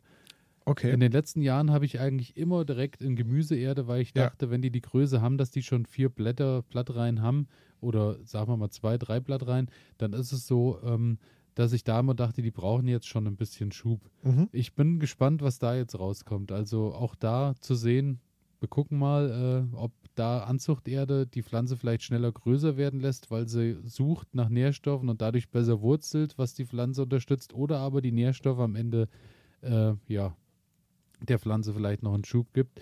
Wir müssen schauen und äh, daher habe ich dann auch äh, gleich nochmal, ich war dann einmal drin und nochmal eine Runde Tomate ausgesät. Ich hatte noch so ein paar Sorten, so ein Rest, so, ein- so ein paar Tütchen noch liegen und hatte auch noch so ein paar Sachen, die ich einfach nochmal machen wollte. Und äh, wie ich auch schon des Öfteren äh, erzählt habe, die San Marzano-Tomate, da bin ich jetzt halt mittlerweile, glaube ich, bei 15 Stück oder sowas, die ich da kultiviere, weil das ist halt die einzig wahre Pizza-Soßentomate Die und da will ich so einzig viel wahre- Tomaten haben wie möglich und äh, dass ich mir da selber etwas helfen kann, genau. Und die zweite Runde, was ich vor zwei Wochen schon erzählt habe, als ich dann nochmal Chili und Paprika angesät habe, äh, Anfang März, ist ja immer im Februar. Das hat sehr gut funktioniert und jetzt Mhm. habe ich im März einfach nochmal angesät, um auch da zu schauen, wie es ist. Dann habe ich jetzt quasi Januar, Ja. Februar, März im Vergleich, um mal zu Okay. schauen, was passiert. Und die sind jetzt auch alle eigentlich reihum langsam da und dann äh, sind die auch bald dran mit dem Pikieren. Und ansonsten an, Aussaat funktioniert, ansonsten die ersten Blumen, die ersten Kohl, Salat und so mache ich ja immer in Sätzen und bin Mhm. dann immer dran. Daher, das sieht alles ganz gut aus und ich muss auch sagen, äh, dank des Wetters, äh, was so in den Wintergarten kommt, mit jeden Tag Sonne und ich gehe abends nochmal durch und gieß, äh, habe ich da auch überhaupt null Probleme dieses Jahr, also bisher. Kann ich Wenn natürlich vorstellen. im April nochmal drei Wochen kommen, wo es trüb ist und wo es richtig kalt wird und im Wintergarten keine Heizung angemacht wird für die Pflanzen, bin ich gespannt. Aber dann sind sie vielleicht doch schon ein bisschen resistenter, Ja, weil sie. Größe haben. So. Wahrscheinlich. Daher, wir schauen mal. kriegen die das gut hin. Ähm, ja, komme ich dazu, was ich gerade mache. Ähm, ich hatte es ja schon gesagt, bei mir sind jetzt, jetzt erst die Tomaten und auch die Paprika ähm, eingezogen in die Erde. Ähm, einfach wohnraumbedingt lässt sich das nicht anders machen, macht sonst auch keinen Spaß. Also ähm, habe ich jetzt ja Mitte März angefangen, habe ausgesät und die ersten Chilis sind da, die sind jetzt von der Fensterbank beziehungsweise von der Heizung ähm, zum Fenster, zum Eine Dach, Etage höher. richtig zum Dachfenster gewandert und stehen jetzt quasi im Bad unter dem Dachfenster und kriegen da jetzt hoffentlich richtig viel Sonne ab. Ähm, Temperaturen halte ich allerdings relativ kühl, sodass die Pflanzen halt nicht schießen. Ähm, mal schauen, ob das so funktioniert. Ja, zum anderen war ich im Garten unterwegs und habe so ein bisschen Boden und Beete hergerichtet. Ähm, ich staune ja immer, ne, so, wenn man, wenn man so durchs Dorf läuft, durch die Stadt läuft ähm, und man sieht so ähm, von einigen Leuten die Beete, die sind im Frühjahr so richtig schön dunkle Erde, Ja, da ja. ist kein Unkraut und, und Ja. nichts drin. Ähm, bei mir sah es genau andersrum aus. Alles Wildwuchs und alles voller Gras und naja, also bin ich erstmal hingegangen und habe die Beete wieder befreit, auch die Erdbeerpflanzen befreit, die stehen jetzt wieder kreuz und quer, aber zumindest kann ich die Pflanzen wieder erkennen und ähm, die braunen Blätter sind weg und so weiter. Also das heißt, die sehen jetzt wieder gut aus. Ja, und dann habe ich angefangen mit Sehen. Also ich hatte es ja vorhin schon gesagt, Kohlrabi, Kopfsalat, ähm, Spinat habe ich jetzt auch schon angesät. Also wie nennt sich das? Pfaffen? Irgendwas mit irgendwas mit Pfarrer oder also keine Ahnung, so ein Spinat, der relativ früh ähm, ausgesät werden kann. Und der ist Popeye jetzt, vielleicht. Popeye, genau. ähm, also der ist jetzt in den Garten gekommen. Karotten habe ich dazu gepackt und ähm, Winterheckenzwiebel, Löffelkraut und ein bisschen Schnittlauch und Petersilie. Obwohl Petersilie, muss ich sagen, habe ich nicht ausgesät. Ähm, da habe ich mir jetzt einfach mal zwei Töpfchen gegönnt und habe die dann dazu gepackt. Und ja, jetzt stehen die im Garten. Genau. Ähm, dann geht es jetzt auch schon los mit Gießen. Also das heißt, ich fahre jetzt schon wieder regelmäßig in den Garten und äh, schleppe wunderbar Wasser in der Gießkanne in den Garten, was mich ein bisschen annervt. Ähm, aber ich traue mich irgendwie noch nicht so richtig aufgrund der Erfahrungen, die ich gemacht musste, ähm, jetzt schon die Regentonne aufzustellen. Nicht, dass die mir wieder kaputt friert. Mhm. Das kann ja dann doch schnell passieren. Ähm, also bin ich auch schon wieder am Gießen, genau. Ähm, ja, Wühlmaus, habe ich euch schon erzählt. Ähm, da ist gerade meine große Verkräulaktion am Start und ich ähm, werfe in regelmäßigen Abständen ähm, Knoblauchzehen in die Löcher rein und hoffe einfach, dass die Auf sich ein Ernte. neues Zuhause sucht. das wäre gut. Ähm, ja, und zum Schluss, den habe ich aber noch nicht eingepflanzt. Ähm, mein Gärtner hatte Meerrettich rumstehen und der steht jetzt bei mir auch noch rum. Ähm, ich habe mir ein Pflänzchen mitgenommen und ja, da suche ich jetzt noch einen schönen Platz, wo der dann irgendwie sein Zuhause findet, weil der ist ja auch, ja, begleitet einem ja dann auch über viele Jahre irgendwie Ja. im Garten. Das stimmt. Und, vor allem, wo er vielleicht auch ein Stück begrenzt wird. Ja, richtig, weil ne, der kann ja dann, der kann ja dann schon ähm, groß werden. Und ja, also wie gesagt, das sind gerade die Dinge, die ich zu Hause mache. Ähm, Tomaten ähm, habe ich mich in diesem Jahr so ein bisschen, bisschen eingeschränkt. Ich habe jetzt, glaube sieben Sorten. Ähm, Bisschen eingeschränkt. ja. ähm, ich bin wirklich mal durchgegangen, als ich dann so ausgesät habe und also ich glaube, auf 20 verschiedene Tomatensorten komme ich auf jeden Fall, wenn ich jetzt wirklich drauf angelegt hätte. Ähm, dadurch, dass ich in diesem Jahr dann nicht kann, musste ich mich so ein bisschen mit meiner Mutter arrangieren. Wie viele kannst du aufnehmen bei Ja, dir zu ja. Hause? Ähm, und ja, ich bin jetzt so auf, auf sieben Sorten gegangen. Äh, viele von denen wirklich Fleischtomaten mit 180 bis 250 Gramm ist, glaube ich, die schwerste. Mhm. Ähm, da bin ich gespannt drauf, ob das, ob das funktioniert. Ähm, werde ich auch noch ein paar große Töpfe organisieren müssen, weil den will ich einfach ein bisschen, wohl bisschen wahr. Platz ja. geben. Ja. Ähm, Ja, aber davon erzähle ich euch dann später, wenn es soweit ist. Im Moment warte ich jetzt einfach erstmal, dass die aufgehen. Ähm, dann kommen sie auch mit ins Bad und ähm, wachsen dort vor sich hin und ja, tragen dann hoffentlich in diesem Jahr eine reiche Ernte. Genau. Und damit bin ich eigentlich schon durch, was ich ähm, gerade mache und würde sagen, kommen wir zur, ja, heute schon zur letzten Kategorie. Ja. Aber äh, schön nochmal, äh, um die Kategorie noch abzuschließen, dein äh, mit Gießen. Ähm, ich ja. habe tatsächlich auch festgestellt, äh, die Schrittmenge ist am Ende des Tages aktuell doch wieder ein ganzes Stück Oder? nach oben gegangen, ja. weil ähm, gerade auch da, wo ich Aussaat äh, betrieben habe, wurde dann jeden Tag mal ein bisschen nachgießt, weil man merkt halt tatsächlich schon, ähm, ich habe wirklich so im Januar, Februar gedacht, so der Boden ist wirklich pitchnass. Es hat nur geregnet. Geht ganz schnell, ne? Und äh, die obersten Schichten sind wirklich, fangen jetzt schon an wie im Sommer und brechen so langsam ja, auf. Ja. Es ist so, ja, da kann man wirklich gut hinterher sein, dass da am Ende auch was äh, keimt. Ja, man muss wirklich also, regelmäßig und wir wissen ja, wie, wie empfindlich dann kleine Pflanzen sind, wenn, wenn sie halt ähm, dann austrocknen ja. und die Erde austrocknet. Ähm, deswegen, also da versuche ich schon auch immer hinterher zu sein, weil sonst, ja, man ärgert sich einfach, wenn. Ja, ja. Genau. So ist es, genau. Ja, und damit würde ich sagen, kommen wir heute in unsere letzte Kategorie. Ja.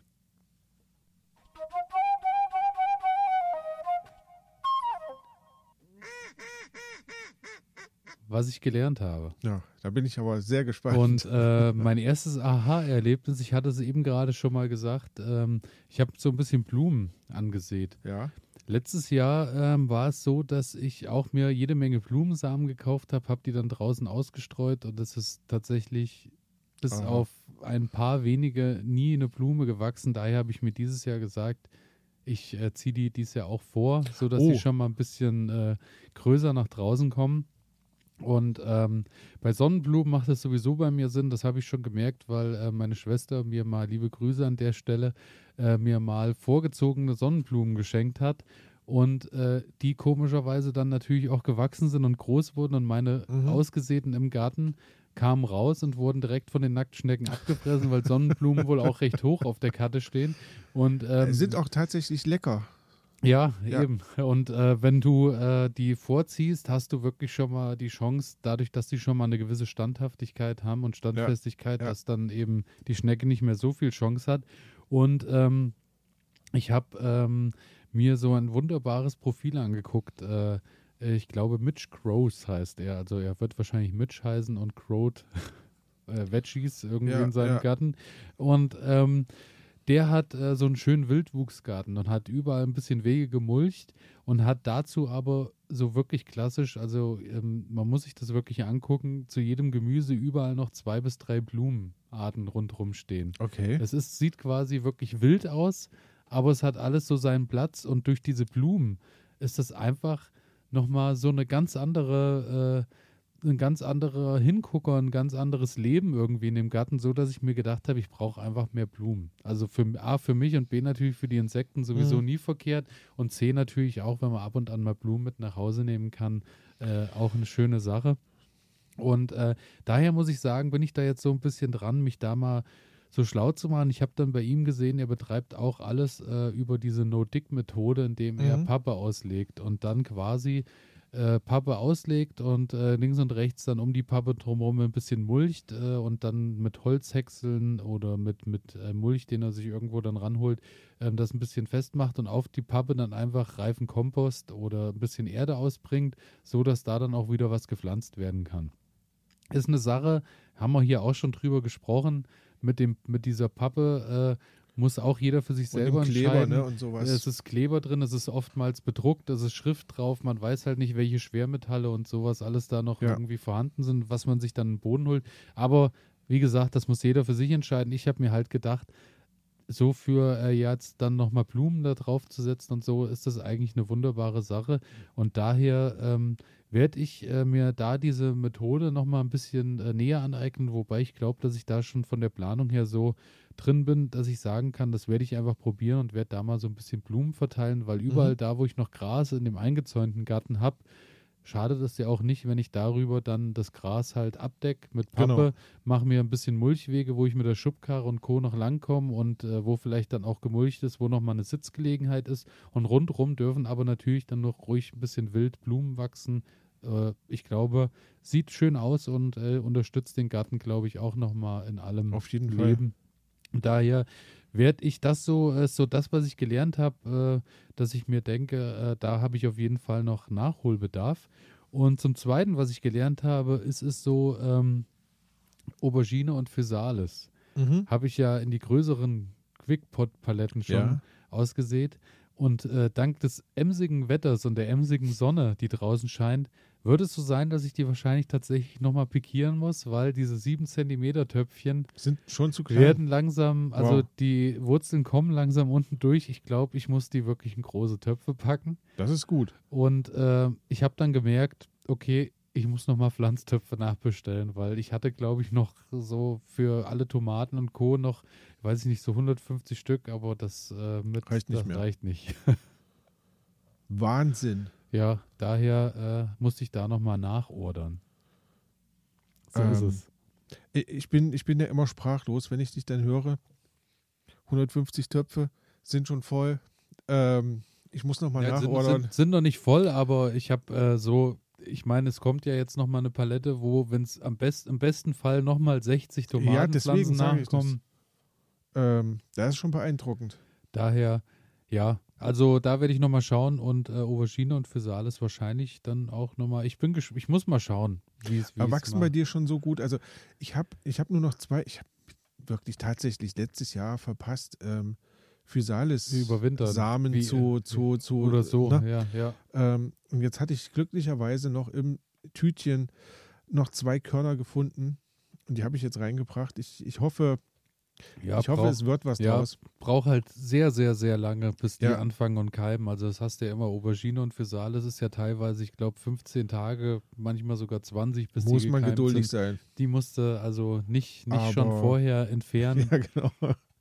Aber da freue ich mich drauf, weil das war wirklich, äh, das war wirklich so ertragreich und Ja. so toll. Also, Also bei Physalis muss ich auch immer wieder sagen und jedem, äh, ich habe jetzt auch ähm, äh, mit meinem Cousin gesprochen, der daheim so ein bisschen auch was machen will und dann war auch so die Frage, was kann man denn so machen und Mhm. so und dann sage ich, kauf dir, auf jeden Fall äh, packe ich dir oder bring dir dann mal eine Physalis-Pflanze mit, weil ja, ich hatte im letzten Jahr drei Stück und das war schon viel zu viel. Ja. Und auch jedem, den du das erzählst, ist so, Physalis wächst bei uns, ist für viele so, dass das bei uns funktioniert. Ja. Glaubt man nicht, Glaubt ne? man nicht. Und dass dann am Ende das Ganze auch noch so ertragreich Ja. funktioniert, ist halt abgefahren. hätte ich, hätte ich aber auch nie gedacht. Ja, also ja. ich meine, man freut sich, also ich hätte mich gefreut, wenn ich da mal 10 Physalis geerntet Ja, hätte, ja. aber zu guten Zeiten kannst du ja 10, 15 Ja. Stück pro Tag ernten. Das ist wirklich äh, unglaublich. Ähm, ja, schöne Sache. Elias, wie sieht's aus bei dir? Hast du noch was gelernt oder soll ich übergehen in, in meine Lernphase? Ich äh, bin durch. Dann gehen wir zu meinem Gelernten. Ähm, ja, ähm, Thema Wildmaus, ich habe ja schon gesagt, es zieht sich heute durch die ganze Sendung. Ähm, und ich habe mich einfach nochmal damit beschäftigt, ähm, Gewächshaus, Beete, ähm, wo sind meine Fehlerquellen gewesen? Und meine Fehlerquellen waren einfach immer da. Ich habe mich halt vorher relativ schlecht informiert ähm, und habe dann einfach Beete angelegt, habe einfach Gewächshaus angelegt, so wie ich mir das gedacht habe. Und ähm, war gut, hat funktioniert, ähm, hat aber einige Schwächen, die ich jetzt erst so im Nachhinein merke. Ähm, ich glaube, ich habe in der letzten Sendung schon mal von meinem Nachbarn erzählt, der Ja, ähm, ja. sein Gewächshaus jetzt ähm, gesetzt hat und äh, vorgestern war ich dann bei ihm und habe mir sein ähm, hatte ich habe mir es ange ich habe mir ich habe mir es extra aufgeschrieben ein Streifenfundament Ja. nennt sich das wohl, was er Mhm. sich da angelegt hat. Ähm, und da muss ich sagen, das ist schon richtig toll. Also da ist jetzt auch knapp eine Tonne ähm, Beton drinne verschwunden. Ja, ja. Aber ähm, das ist natürlich jetzt eine Sache so, erstens ist das für die Ewigkeit geschaffen. Zum Zweiten, ähm, so ein Streifenfundament, wie er es gemacht hat, 50 Zentimeter tief, ähm, bedeutet auch, ich habe halt wirklich eine Abgrenzung nach außen. Ne? Also da kommt nach außen nichts und da kommt auch von außen nichts rein in das Haus. Ähm, und das ist eine schöne Sache, weil bei mir im Gewächshaus, wie habe ich das gemacht? Ich habe einfach diese, diese ähm, äh, Rasenkantensteine Ja, genommen, ja. 20 Zentimeter hoch, ähm, und die habe ich dann da so in den Boden reingesetzt, einfach in den Dreck und funktioniert irgendwie. Das Haus steht drauf und es wird auch nicht weggeweht und sowas, alles gut. Aber du kannst dich noch erinnern, gleich nach dem ersten Winter habe ich ja berichtet, wie ähm, die Pfefferminze dann schon ins Haus ja, reingewachsen und, ist. Ja, genau. Genau. Und das sind alles so Sachen, wo ich sagen muss, das wird bei ihm nicht passieren, weil Pfefferminze, die wächst nicht erst noch ähm, 60 Nochmal, Zentimeter ja. tief in den Boden, um dann wieder hochzukommen. Und ähm, genau das Gleiche vermute ich, wird auch mit Wühlmäusen der Fall sein. Ähm, es gibt wohl, ich habe mal ein bisschen gelesen, ähm, es gibt wohl in Einzelfällen, wo Wühlmäuse auch bis zu einen Meter tief graben. Okay, aber In der das Regel- ist dann, ja, Richtig, in der Regel sind sie aber wirklich so unter der, unter der Oberfläche. da brauchst du dann schon die, äh, die Das muss eine Turbomaus sein, ja, ja, genau. genau, Maus, ja. Ähm, und das ist so ein Punkt, wo ich sage, ähm, perspektivisch werde ich ein anderes Haus bauen, beziehungsweise werde quasi auch so ein Streifenfundament legen, weil ähm, es dann einfach mehr Spaß macht. Ne? Also, weil man damit die Probleme, die man bekommt, seien es Wühlmäuse, seien es auch die Stabilität des Hauses. Ähm, bei mir setzen sich an manchen Stellen jetzt die Platten halt so ein bisschen, ähm, weil es dann einfach vorbei ist und, und man einfach eine gute Basis hat, eine Ja, solide. Ähm, zum anderen, neben dem Gewächshaus sind ja dann auch die Beete. Und ähm, du hast es bei dir festgestellt und ich stelle es bei mir auch immer wieder fest, wenn man die Beete nicht gut vom Rasen trennt, dann hat man quasi weder Fisch noch Fleisch, sondern dann wächst der Rasen halt irgendwie immer ins Beet rein und man weiß dann nach ein paar Wochen nicht mehr, wo fängt das Beet an und wo hört der Rasen auf. Das ist wirklich ähm, keine schöne Sache. Und mir ist halt aufgefallen, ich, ich laufe jetzt immer so ein bisschen durch die, durch die Gartensiedlung und gucke mir an, wie haben das andere gemacht. Und überall sieht man halt genau diese Rasenkantensteine, die dann so als Begrenzung, als Einfassung der Beete irgendwie gesetzt wurden. Und ähm, das ist ein Punkt, wo ich mich jetzt mit beschäftigt habe, wie, ja, wie lege ich so ein Beet eigentlich richtig an. Und das bedeutet immer, ähm, grabt euch ein bisschen was aus, ähm, da wo euer Beet hin soll, und dann fasst es irgendwie ein. Also das heißt, ähm, da gibt es verschiedenste Möglichkeiten. Ähm, man kann da Holz nehmen, man kann Metall nehmen, äh, man kann Beton nehmen ähm, und schafft sich quasi einfach nur eine klare Kante zwischen Rasen und Beet. Da kann man dann auch super gut mit einem Rasenmäher langfahren oder na, und, und es wächst einem halt nicht mehr einfach irgendwie alles Ja, da rein. entweder so oder man muss halt, wenn man auf äh, den Mhm. Wildwuchs trotzdem weitersteht, muss da dann halt schauen. Wie gesagt, auch dann diese Methode mit, äh, du legst dann halt Pappe aus und Mulch dann halt Mhm. oben drüber, dass du dann halt sagst, äh, aber du schaffst, äh, das Gras ist halt dann zu viel. Also das hatte ich ja, Richtig. das hatte ich ja im letzten Jahr auch, dann hatte ich überall diese Graswege zwischen den Beeten stehen. Das Ende vom Lied ist halt, wie du sagst, das Gras wächst dann ins Beet rein. Ja. Und natürlich hast du auch wieder Nährboden geschaffen für Nacktschnecken und Co., die Genau. im hohen Gras sich wohlfühlen und sich tagsüber, wenn es heiß wird, dort aufhalten Richtig. und nachts dann auf die Beete wieder übergehen. Und du musst das Gras auch noch regelmäßig Ja, wieder genau, mähen, weil genau. das, das Daher, schafft ja, einfach, da, da diesem Problem hoffe ich dann auch mit der Pappe zu Ja, werden. Ja, genau.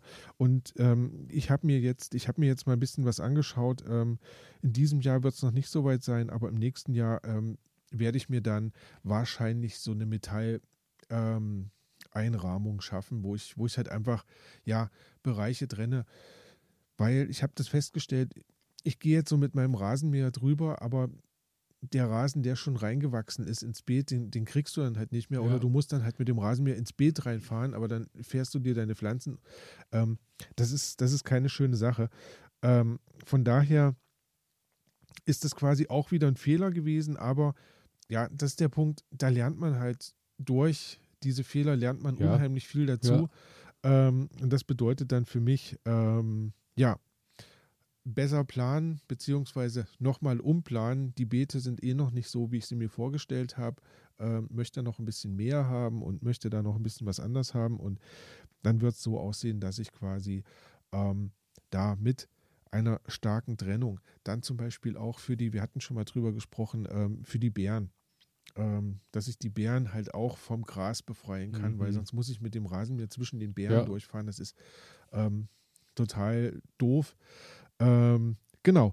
Und das ist der Punkt, den ich gelernt habe. Schauen wir mal, was ich daraus mache. Ja, ja, ja. Ja, ich muss halt wirklich sagen, ich äh, mag das, ich mag es halt so ein bisschen natürlicher. Da Mhm. musst du halt damit dann leben, dass äh, Dinge dann reinwachsen oder du musst dann halt mit Holzhäckseln oder irgendwas arbeiten, dass du Genau. natürliche Wege hältst. Mit Beetumrandung so Mhm. tue ich mich oft mal schwer, weil das dann so, es nimmt halt so ein bisschen dieses Na Naturding raus. Ja, obwohl. Ist natürlich deutlich, also muss man ganz klar sagen, es ist deutlich effizienter im Anbau als Ähm, du meinst, ähm, das kann ich mir gut vorstellen, du meinst, das Organische geht so ein ja, bisschen ja, flöten. Ne? genau. Aber ähm, deswegen habe ich mich nämlich für das Metall entschieden. Weil du kannst das Metall halt organisch legen. Du Das- hast dann nicht so eine, eine Ja, gerade Linie im Garten, sondern du hast halt wirklich, weil ich finde das auch sehr schön, wenn, wenn sich das halt so ein bisschen Mhm. schlängelt irgendwie. Ähm, muss ich mal, muss ich mal schauen. Kommt es jetzt auch ein bisschen drauf an. Also der, der Garten meines Großvaters, der war ja ungefähr, würde ich jetzt mal sagen, ungefähr so groß wie der, den du jetzt hast. Und das ja, war halt ja. eine Fläche, wo halt wirklich kein Unkraut Genau. und kein Gras und Ja. nichts gewachsen ist. Ähm, und ich glaube, wenn man da hingekommen ist, ist, ist es dann auch wieder okay. Ne? Ähm, aber so diese, halt- diese ja. Mischform ja. Ist unglaublich schwierig zu kontrollieren. Ja, aber man sieht es ja bei uns, das ist so, ähm, vieles ergibt sich dann erst über die Jahre und Ja. vieles ist dann natürlich auch so, dass du nicht im ersten Jahr gleich, wenn du irgendwo anfängst, auch, auch wenn jetzt eine Wiese irgendwo ist, du stichst halt nicht einfach mal mit dem Spaten 300 Quadratmeter Wiese ab und baust dann im ersten Jahr dort ohne äh, viel Know-how vorher äh, irgendwie riesen Nee. Beetflächen und bestellst die. Das muss halt wachsen. Genau. Und so ist es halt auch. Ich bin jetzt mittlerweile auch so Stück für Stück, Jahr für Jahr wird weniger Gras und irgendwann wird das Gras auch verschwunden sein aus dem eingezäunten Richtig. Bereich. Und ja, das kommt dann. Zumal, Und, ja, zumal ähm, ja dann auch die Samen äh, verschwinden, die noch im Boden Ja, sind. Ne? ja. Also das ist ja immer wieder das Problem. Wir haben, wir haben ja schon ein paar Mal drüber gesprochen, wie, wie lange sich so Samen von Beikräutern dann im Boden halten. Und die kommen halt immer wieder.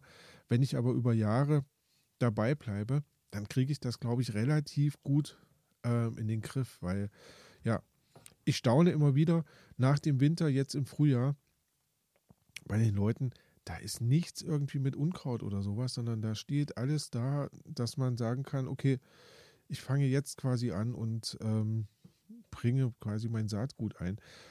Beneide ich immer so ein bisschen. Ähm, ich habe erstmal drei Eimer Gras und Unkraut weggeschleppt und okay, aber jetzt geht's weiter. Also passt schon.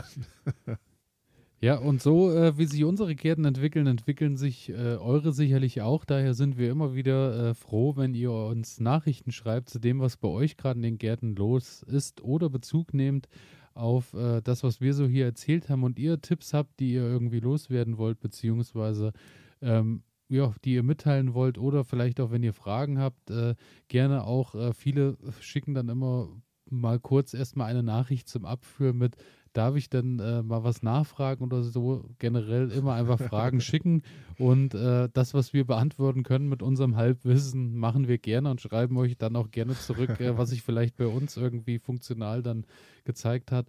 Und daher einfach schreiben, elias.garten-ede.de. Wir freuen uns natürlich, wenn ihr unseren Instagram-Kanal nur Skizzengarten Ede äh, abonniert. Und äh, natürlich freuen wir uns auch, wenn ihr uns fünf Sterne gebt, sei es bei iTunes oder mittlerweile auch bei Spotify möglich und eine Mhm. positive Bewertung da lasst. Das hilft uns, hilft euch, genauso wie folgen und abonnieren natürlich nicht vergessen. Und zu guter Letzt hatte ich dir vorhin was versprochen Ja, zu deiner, äh, zu, zur letzten Folge. Ähm, die Maria hat uns da nämlich zum Beispiel eine Nachricht geschrieben. Und äh, vielen Dank, Maria, dafür, Bezug nehmend auf deine äh, Sache mit den Radieschen. mhm.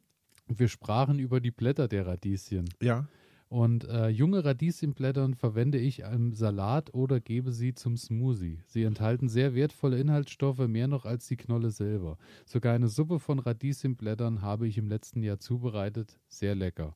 tatsächlich. Das ist spannend. Das werde ich ausprobieren. Vielen Dank, Weil, Maria. Das weil ist, wir haben uns ja darüber Ja. unterhalten, dass die Blätter oft so, so schon so ein Genau. bisschen äh, ja, wie so widerspenstig, so sehr, haben. genau, ne? genau. Ja. Und äh, dass man damit nichts anfangen kann. Aber wie man hört, äh, man kann damit was anfangen.